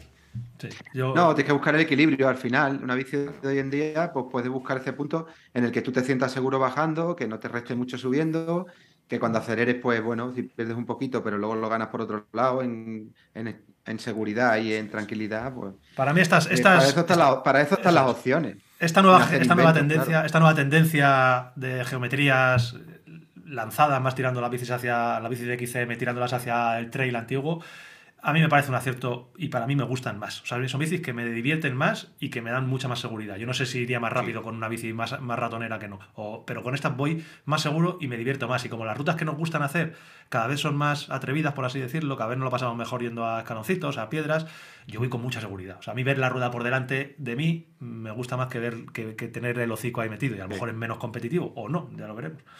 Pero me gusta. Y de ¿no? tu, O, o- o un usuario, pues eso, que no, a lo mejor no es todo el mundo, a lo mejor un usuario eh, que no se meta en, Sí, complicaciones. Sí, sí, claro, claro, claro, claro. Una bicicleta un poquito, mm, pues eso, un poco más ágil, pues a lo mejor viene "Bueno, pues bien, esto lo manejo bien. Pero bueno, que eh, al final, pues eso, es una bici. Y luego lo que hablábamos del, del ángulo, que lo hablaba yo con Jota el otro día, eh, cuando la- la- el ángulo de la, de, la, de la horquilla, al final, lo que, lo que te hace es que cuanto más lanzada está, eh, te- eh, la horquilla, eh, para que trabaje bien, para que copie bien, tiene que ir en la línea de las barras, es. ¿no? Entonces, Eso te beneficia en cuanto hay mucha pendiente, ¿vale? Ahí es cuando la horquilla va a trabajar mejor o cuando llevas mucha velocidad, o sea, cuando vas muy rápido. Entonces, esa pesadez de dirección que tú puedes notar callejeando ahí en la vuelta de la manzana, Bueno, porque desaparece. es una zona plana y a la hora de girar, pues no gira igual. Pero Claro, pero en cuanto coge velocidad, Claro. desaparece. ¿Por qué? Porque la componente, la componente de que te frena, que es que tú, la velocidad, pues te genera una componente en la, en la horquilla eh, que, que hace que, que- que- que- que trabaje en la dirección adecuada. Entonces, bueno, pues ahí desaparece esa, esa sensación, ¿sabes? Y Tocayo, tú que venías de no tener tija, tija sí, No. tija no. Sí, yo tenía, tenía tija. Tenía ¿Sí? la, el- la BMC va integrada en el cuadro. Eh, Otro Ah. cambio, a ver, eh, una de las mejores, peores cosas que tenía la BMC era la tija. La tija integrada de la BMC estéticamente es espectacular, eh, incluso a nivel de peso hace que una bici relativamente pesada como la BMC eh, sea más, más ligera porque se equipara cuando tú a una tija, a una bicicleta sin tija telescópica integrada le pones la tija telescópica integrada, esa tija telescópica que le estás poniendo es más pesada que la que viene en la BMC, con lo cual el conjunto cuadro-tija acaba, acaba compensándose. Pero es una tija que requiere un mantenimiento extremo, la de la BMC. eh, es una tija que no acaba de funcionar tan fina como una tija externa a la hora de subir y de bajar. Claro, yo ahora al, al utilizar una tija normal eh, funciona mejor. La tija telescópica funciona mejor. He pasado des- de, 8 centímetros a 10, no he notado gran diferencia. Son 2 centímetros que, que no van a ningún lado. Eh, sí noté diferencia cuando tuve la DT Swiss, que era No, sí que van a ir. Cuando te encuentres en una zona con, Claro. Con Por un cierto ejemplo, nivel, sí que van a ir. Si no, si no te diferencia cuando en la rígida tenía la DT232, que era de 6 centímetros. A mí 6 centímetros se me hacía corto. Claro. O sea, 6 mejor que nada, pero Claro, se me hacía corto. 8 lo, pare- lo veía justito para XCM y 10, est- est- el otro día, ya te digo, el otro día fue una ruta donde la utilicé muchísimo y perfecta, un funcionamiento perfecto y yo, vamos, tija telescópica sí o sí. Eh, neumáticos no me han gustado nada los que vienen. Nada, de nada, o sea, tengo que reconocerlo. Delante viene un Recon Race y detrás un Aspen gordo que lo quería probar. Y son neumáticos que no me han gustado porque a lo mejor no están hechos para las rutas que hemos hecho. O sea, para, no son neumáticos para Los neumáticos siempre digo, es muy particular, ¿eh? Lo que a ti te puede gustar, a eso, Jota sí, sí, no, sí, lo que a totalmente. Jota No, le yo no voy a gusta, decir que son Xavi no. neumáticos, no voy a decir que son es neumáticos malos. No, no, no. La forma de conducir, muchas cosas, los terrenos, mil, mil cosas eso. que... Yo, por ejemplo, en el tema tija, eh, hasta hemos cogido, yo te yo hemos cogido la de 8, ¿vale? Sí. En vez de la de 10. Porque a mí la DT Swiss me flipa, o sea, ya lo he dicho aquí, eh, me encanta. Y, y con 6 eh, me parece que es suficiente. Y fíjate, el otro día, incluso bajándola alguna vez a los, a los 8, me sobraban. O sea, que digo, si es que con 6 me vale. ¿Sabes? Yo. No lo, para lo que nosotros hacemos. eh, Ya también. No, estoy- no puedo estar, no puedo estar de acuerdo me- con eso. Claro, pues, Creo que, el, pe- creo, que el, pe- sensaciones. creo que el peaje que pagas. Pero bueno, es un el peaje que pagas. Yo personalmente creo que no puede ser nunca igual porque al final el centro de gravedad del cuerpo sobre la bici. Y dices, mucho claro, la a- bajada. Charlie habla de la ruta que hacemos. Pero, pero tú, pero yo en cuanto la bajo, el sillín, ya pierdo el sillín. Yo ya me puedo poner sentado en la rueda lo que, lo que quiera. pero bajas menos, sí, te permite menos y te echa, y te echa con menos para atrás y se te ocho, más. siempre. O sea, cuanto más empinado esté la bajada, Claro. Mejor Claro, echarlo para atrás. exacto. Yo para mí tan, Exacto. tan bajo el SIN, tanto recorrido siempre lo he dicho y lo sigo diciendo, es que pierdo mucho la referencia de la bici. Sí. Y es cuestión mía, ¿eh? No es Sí, sí. por... Sí. Yo, a mí me, va- me vale con, con 8. Yo siempre he necesitado tener el sillín entre las piernas para notar Claro. la bici, el control de la bici, incluso mover la bici con, la, con los cuádriceps, ¿no? Con, la, con los muslos, Eso. perdón. Eso es. Y, y no puedo llevarla tampoco como en una bici de enduro que lo bajan mucho, pero sí necesito que tenga para bajar seguro y cómodo y rápido en zonas con mucho desnivel, como ha dicho Antonio. Entre 6 y 10 o entre 6 y para- 8 hay para- bastante diferencia. yo creo. Para mí Vamos, 10 es un, a es un recorrido para, para XCM y las rutas que hacemos, para mí, pero bueno, es lo que estamos hablando, que es muy personal. A mí 10 Sí, me parece, es lo que yo recomendaría a, a casi cualquiera que vaya a hacer XCM. Luego cada uno tiene sus, sus preferencias. Que juguemos, habla mucho, ¿eh? Sí, ¿cuánto Bueno, que llevamos? va- Que va muy bien las bicis. Que le han Está, está Oye, me ha gustado mucho el vídeo. Tenía, tenía nostalgia. Ahora pon musiquita de estas de nostálgica. Ti, ti, ti, ti. De otoño. música de Apúntatelo otoño. por ahí, en el minuto tal. Tenía nostalgia por, por encontrarnos, tío. Al final lo que dice la gente de, de que está deseando que lleguen los juegos para escuchar el podcast ya me estaba pasando a mí con encontrarme con vosotros. Sois adictivos, tío. Sí, sí, es que mola mucho. Bueno, yo la, se- la semana pasada. Pero es que me he chupado hoy el vídeo ese que, que habéis hecho del adiós y digo, a veces me voy a poner a llorar con el vídeo del adiós. No, porque a mí me... Y ha habido un momentillo ahí que digo yo, esta gente mucho, mucho, mucho, pero el tema que hay no lo están nombrando. No, este año ha sido un momento muy bueno, este, el otro. Pero ya cuando has dicho, no, no, uno de los mejores momentos, cuando lo de la Y luego mi tocayo ahí me ha ganado. Mi mi tocayo me ha ganado. A nivel profesional, el mundial. ¿Eh no? Claro, pero no, no me he tenido que inventar nada.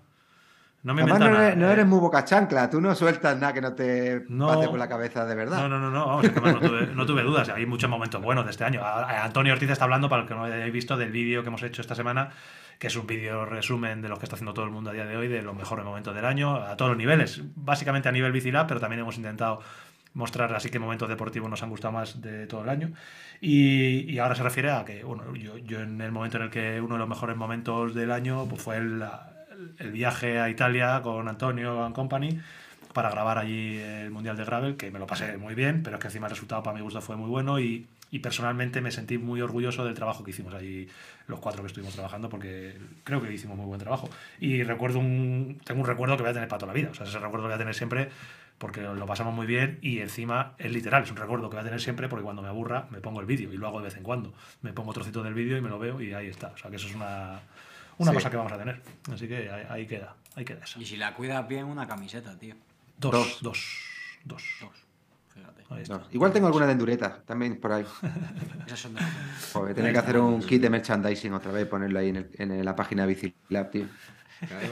¿Cómo vais la sección? ¿Ha quedado pulida o queréis hablar de. ¿Queréis alguna mierda No, yo, más? yo tengo dos cositas que no puedo pasar por alto. No, no, no la pases, por favor, que no se te No quede ahí dentro que eso se enquista luego. ¿eh? Eso se enquista y echas un día nuestras malísimo. mierdas. No ¿Es en nuestras mierdas o no? Una es que. ¿Eh? Sí, claro. Ese- vale, vale, vale. Estamos en nuestra mierda. Que si no hay que abrir sección, cerrar Y sección. una es que ha venido un super follower nuestro, sobre todo de Charlie. ¿Ah, sí? eh, hoy a la tienda a visitarnos. Bueno, ayer. Ayer. momento. Ahora os voy a enseñar las pruebas. Es que ha venido. ¿Os acordáis de aquel famoso cartel en La Rioja de los Puntos UCI? Hombre, que la gente lo ha mencionado como mejor momento del Se ha año. ¿eh? presentado aquí. Venga ya. Se ha presentado aquí. No me lo puedo creer, tío. ¡Hola! Es ¿Qué me dices? Hola, y una botella de vino. Rioja. Hombre, es que era, Rio- era de la Rioja by. Espera que no os estoy escuchando. Que era de la Rioja by. Eh, eh, para los que no lo estéis viendo, eh, en YouTube lo vais a poder ver. Charlie ha sacado el cartel original famoso que colgaron en la bajada de la etapa 1 y etapa 2 de la Rioja by Race, en la que sale eh, el logo de la UCI, puntos UCI más 2 para Charlie, antes de saber que tenías Sí, puntos. que además, que además dijeron en algún comentario, ese que, pues, como hablamos de los momentos Sí, más sí, sí. divertidos, pues este también fue uno de los momentos más divertidos. Lo han nominado muchos. Cuando fui, claro, y cuando fui a coger los dorsales, que, le- que me pregunta el, El juez. el juez, ¿pero tú tienes puntos UCI? Porque se lo dijeron. Es que es buenísima buenísimo. esa, ¿eh? Pero es que. Lo hace muy bien el juez, ¿eh? No, no, no, espérate. Saludos, a- saludos al juez. ¿Sabes qué Pero pasa, es que ahí Antonio? Que, ya- que- lo- y- claro. y- y- Digo, Claro digo, que ahí ya tenía los 23. Claro. Ahí Claro. en, en la lista, en la lista de nombres aparecía, eh, pero tú tienes puntos UCI, claro, yo empecé a descojonarme, pero claro, tenía 23. que estaban ahí puestos. Claro, entonces, nosotros lo que pensamos es lo que ha pensado ahora Antonio, de qué bien lo hace el juez. No, no, el juez no estaba metido en el, en el lío, porque el juez realmente estaba viendo en la lista que Charlie tenía puntos UCI. Entonces, cuando le pregunta, le dice, ¿tú tienes puntos UCI? Charlie, ¿qué voy a tener? dice, aquí pone que tienes. Y lo dice. Entonces, yo he visto el vídeo luego y dice, aquí pone Aquí que tienes. pone Claro, que tienes. Claro, porque lo- sí. Dice, aquí pone que tienes. Y yo digo, joder, tío", y yo estaba grabando y digo, qué cachondo el juez, Michi, qué gracioso es el juez. No, no, claro, el juez estaba viendo que tenía puntos UCI. Pero como Charlie se reía y dice, bueno, este es tonto. Y le, y le dio, y le dio el sobre que sí que tenía la camiseta, esa de somos tontísimos y no sé qué. Qué risa, tío, es que fue buenísimo aquello. De hecho, Ese cartelito tendrá momentos- la tienda, ¿no, sí, Charlie? tío, ese, ese Sí, no lo ha traído, lo voy a poner. Además, viene dedicado para. para No todos, jodas, qué bueno, tío. Cuatro. Sí, sí, ¿Cómo sí, se llamaba, tío? Que está- Ay, se me ha olvidado. Rodrigo. Rodrigo. Rodrigo. Muchas gracias, Rodrigo. Además me dice por aquí también, eh, a Ortiz le debo un vino en la Laurel la próxima RBR, o sea que también... Joder, también, macho. También quedo contigo en que, en que te debía un vino en, en la Laurel. Grande, Sí, la- la grande situación. Rodrigo. La situación ha sido la siguiente, y es que a primera hora estaba yo por aquí ya que había venido a trabajar en bici y me estaba cambiando y tenía el cierre a- todavía sin levantar. Y han tocado la puerta y era el de correos, con un paquete. Y, y bueno, lo cogió y veo eh, que era para Charlie el mecánico. Digo, "Buah, un follower, tío, otro follower que le quiere. Otro que ha sonreído. Total, que deja el paquete ahí, no lo he abierto, obviamente, y ya cuando llega se lo he dicho, digo, mira lo que te han mandado, tal. Pero no por ganas, ¿eh? Lo- No lo has abierto por No, respeto. que me estaba muriendo de ganas por destripárselo, pero bueno, me he esperado. Y, y cuando lo ha abierto, pues hemos visto que era, que era de él. Entonces ha llegado el paquete por adelantado, pero para más sorpresa, a la hora o venido dos horas, se ha presentado a la tienda, tío. Qué bueno, tío. Porque, tú. porque iba a pasar la noche vieja en, en Granada. Qué bueno. Y entonces, claro, como él vive en, vive en La Rioja y en Logroño, y va en Logroño, creo que vive, vive pues, eh, y está desviado. Claro, y como iba a pasar, a- ha dicho, pues vamos a pasar a saludar aquí. y nada, nosotros agradecidos, la verdad. Sí. Y bueno, el otro punto que no puedo dejar pasar por alto es que es el último podcast del año y lo prometido es deuda. Antonio, levántate, levántate la camiseta y. ¿Qué hijo de puta? ¿Qué dices? Que no, que no, tío, que- Ah, sí, es verdad. Sí, sí, estos abdominales. No, no, eso está. El challenge. es- no, no, dijimos el día 24 y el día 24 no. no va, me lo voy a hacer, tío. No me voy a hacer de rogar, porque lo voy a Venga, venga, voy a quitar venga, igual. tío, que pero, eso- pero ¿por qué no me avisas antes, tío? Me avisas antes, me Pero- depilo pero y me pinto un poco. No me he depilado. ¿No te has depilado? Mira, mira, toca que no me he depilado. Una que gárgola. Una me lo quito de espaldas. Bueno. Es que me tengo, que- tengo que echar para atrás. No, el otro día se te veían cositas, ¿eh? Cositas tío, que no he tenido nunca en la vida. Claro, pero Se es que si se me avisas, me depilo. Que le veía las costillas. Y encima no están ni en calzoncillos. no mola, tío. intercostales. No mola. Estás pantalones. Lleva pantalones vaqueros hoy. Madre mía, qué dorsal. Hostia, madre mía, tú. Eh, que estás fuerte, ¿eh? Pero tensa, tensa. Mira los ¿Cómo que te intercostales. Hostia, se me se me va a escapar un pedo, que no puedo tensar más. Haz más. así, haz así un poquito el Hulk Hogan. Ahí va. ¿Y, to- y todo esto lo has ganado en el espacio de tiempo que estamos hablando? No, no me lo Está haces, fibrado, mira. Mira. Los brazos y todo. Hostia, estoy muy... No, eh, eh, parecen las Pero- costillas, pero- pero... ¿Pero estás haciendo la que- tabla que te mandó el follower o no? Aunque no se note, sí. No, no, si se Yo nota, que- joder, que sí, que no es broma. Esto me lo hubiera... Me lo hubiera O sea, es un poco más compacto. No, Yo creo eh, que te lo damos por, te lo damos por superado. Prueba Sí, ¿no? Sí, sí. Habría que hacer un six-pack. Prueba superado. Unos aplausos, por favor. Sigue mejorando. Yo sí se Que- lo doy, tío. sa- Yo ¿Sabes qué doy. ocurre? Que encima hoy estoy embajonado. Me he pesado después de venir de entrenar, porque últimamente estoy moviendo mucho patios, tío. Se lo, lo decía el otro día, digo, chicos, cuidado que estoy muy fuerte. 85 kilos, ¿no? Tío, he engordado, dos kilos, puro músculo. Estoy cogiendo masa Claro. muscular. Claro, me estoy, me es estoy que cuando, cuando te pones, cuando te pones estoy a mazando. trabajar la parte superior, aumenta la. el- Tengo la puta balanza esa, la báscula esa, la Withings esa, que te pesas y te va haciendo un gráfico y tienes aquí el gráfico en el móvil. Todo, todo, todo, todo XTR yo. Ah, bueno, pues Tengo aquí este. ¿Esta cuál es la Garmin? No, se llama Withings, la marca Withings, pues una, otra más, que tiene una aplicación y tú te metes aquí, está guay, está bien y te sale ahí todo. Oye, Y eh, dejar comentarios en iVoox sobre el cuerpazo de Antonio. 1,9, sí, sí. O en No, no, YouTube. no. En YouTube. En YouTube mejor. ¿no? Yo creo que lo voy a pixelar, ¿eh? El que entre a YouTube luego lo va a ver pixelado. O me- si es que me tenía que haber pintado, si es que yo también me la- he jugado porque me hubiera pintado ahí unos abdominales, tío. Me hubiera depilado. Hablando de ¿Sabes depilar, cómo vivimos? Y no me acordaba. ya, eh, hablando de depilar, va a haber, va a haber tema guapo acerca de la depilación. Esta semana eh, Sí. abrimos melón en Instagram hablando de la depilación láser, de la depilación láser y tal.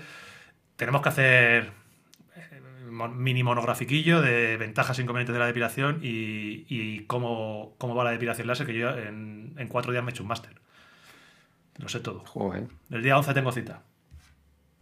O sea, ¿te lo, vas a hacer? Sí, sí. Es barato, si encima barato. Yo ¿Qué creo que eso era carísimo. Sí, yo para eso soy muy perezoso. Igual Yo que lo de también. la- igual que lo de la vista, macho. Yo también, la no. vista. la vista para mí ha sido. Para mí lo de la vista fue un antes y un después, y eso, pero eso sí que es caro. Y eh, lo de los pelos, yo, yo no lo soporto. O sea, yo me depilo solamente dos, o tres veces al año cuando tenemos una carrera así gorda ¿Cuán- y digo, me voy a depilar. Pero si no, no. ¿Cuánto vale una pierna? Eh, a mí me van a salir eh, se- seis sesiones, que me han, me han diagnosticado seis sesiones, 180 euros. Todo tirado. O sea, si se me lo quita todo. Me han diagnosticado. Me han diagnosticado seis sesiones. Además de tontísimo, que ya estaba diagnosticado. Eso ya estaba. Eso ya- el trastorno. El trastorno Le han de- diagnosticado melena, melena. en fin, melena bueno, de seis, sesiones. Que por cierto, pana, Dime, ahora que hablamos un poco de peso y eso, yo te veo con carapitillo. Sí, está. ¿eso qué? ¿Bueno o malo? Bueno, depende. Yo te Si, un si quieres ir a Mister, a Mister Universo, malo. Porque cuando mi abuela me decía, te ves más gordito, ella se cree que me hacía una gracia y no me hace No, ninguna no. gracia. Eso sí, eso sí que. No, yo al No, no, contrario. no, no. Entonces, bueno, cara finailla. Bueno, tampoco estoy de- de- del todo fino. Como estoy haciendo gimnasio, es verdad que todavía tengo ahí un margen de un kilo y pico, dos, que puedo bajar. De hecho, el otro día estuve haciendo un test en mis mierdas, eh, la mierda más gorda que tengo esta semana. Estuve haciendo un test de campo y me pesé por la mañana, evidentemente, para saber a qué vatios tenía que hacerlo. Y hice un- el test del kilómetro, que subo varias veces aumentando los vatios y cogiendo las tatos, y luego el de resistencia. ¿Cómo, cómo, cómo lo Y haces? ostras, Cuenta, cuéntanos. Desarrolla un poco, anda. No te, que eso, nos interesa.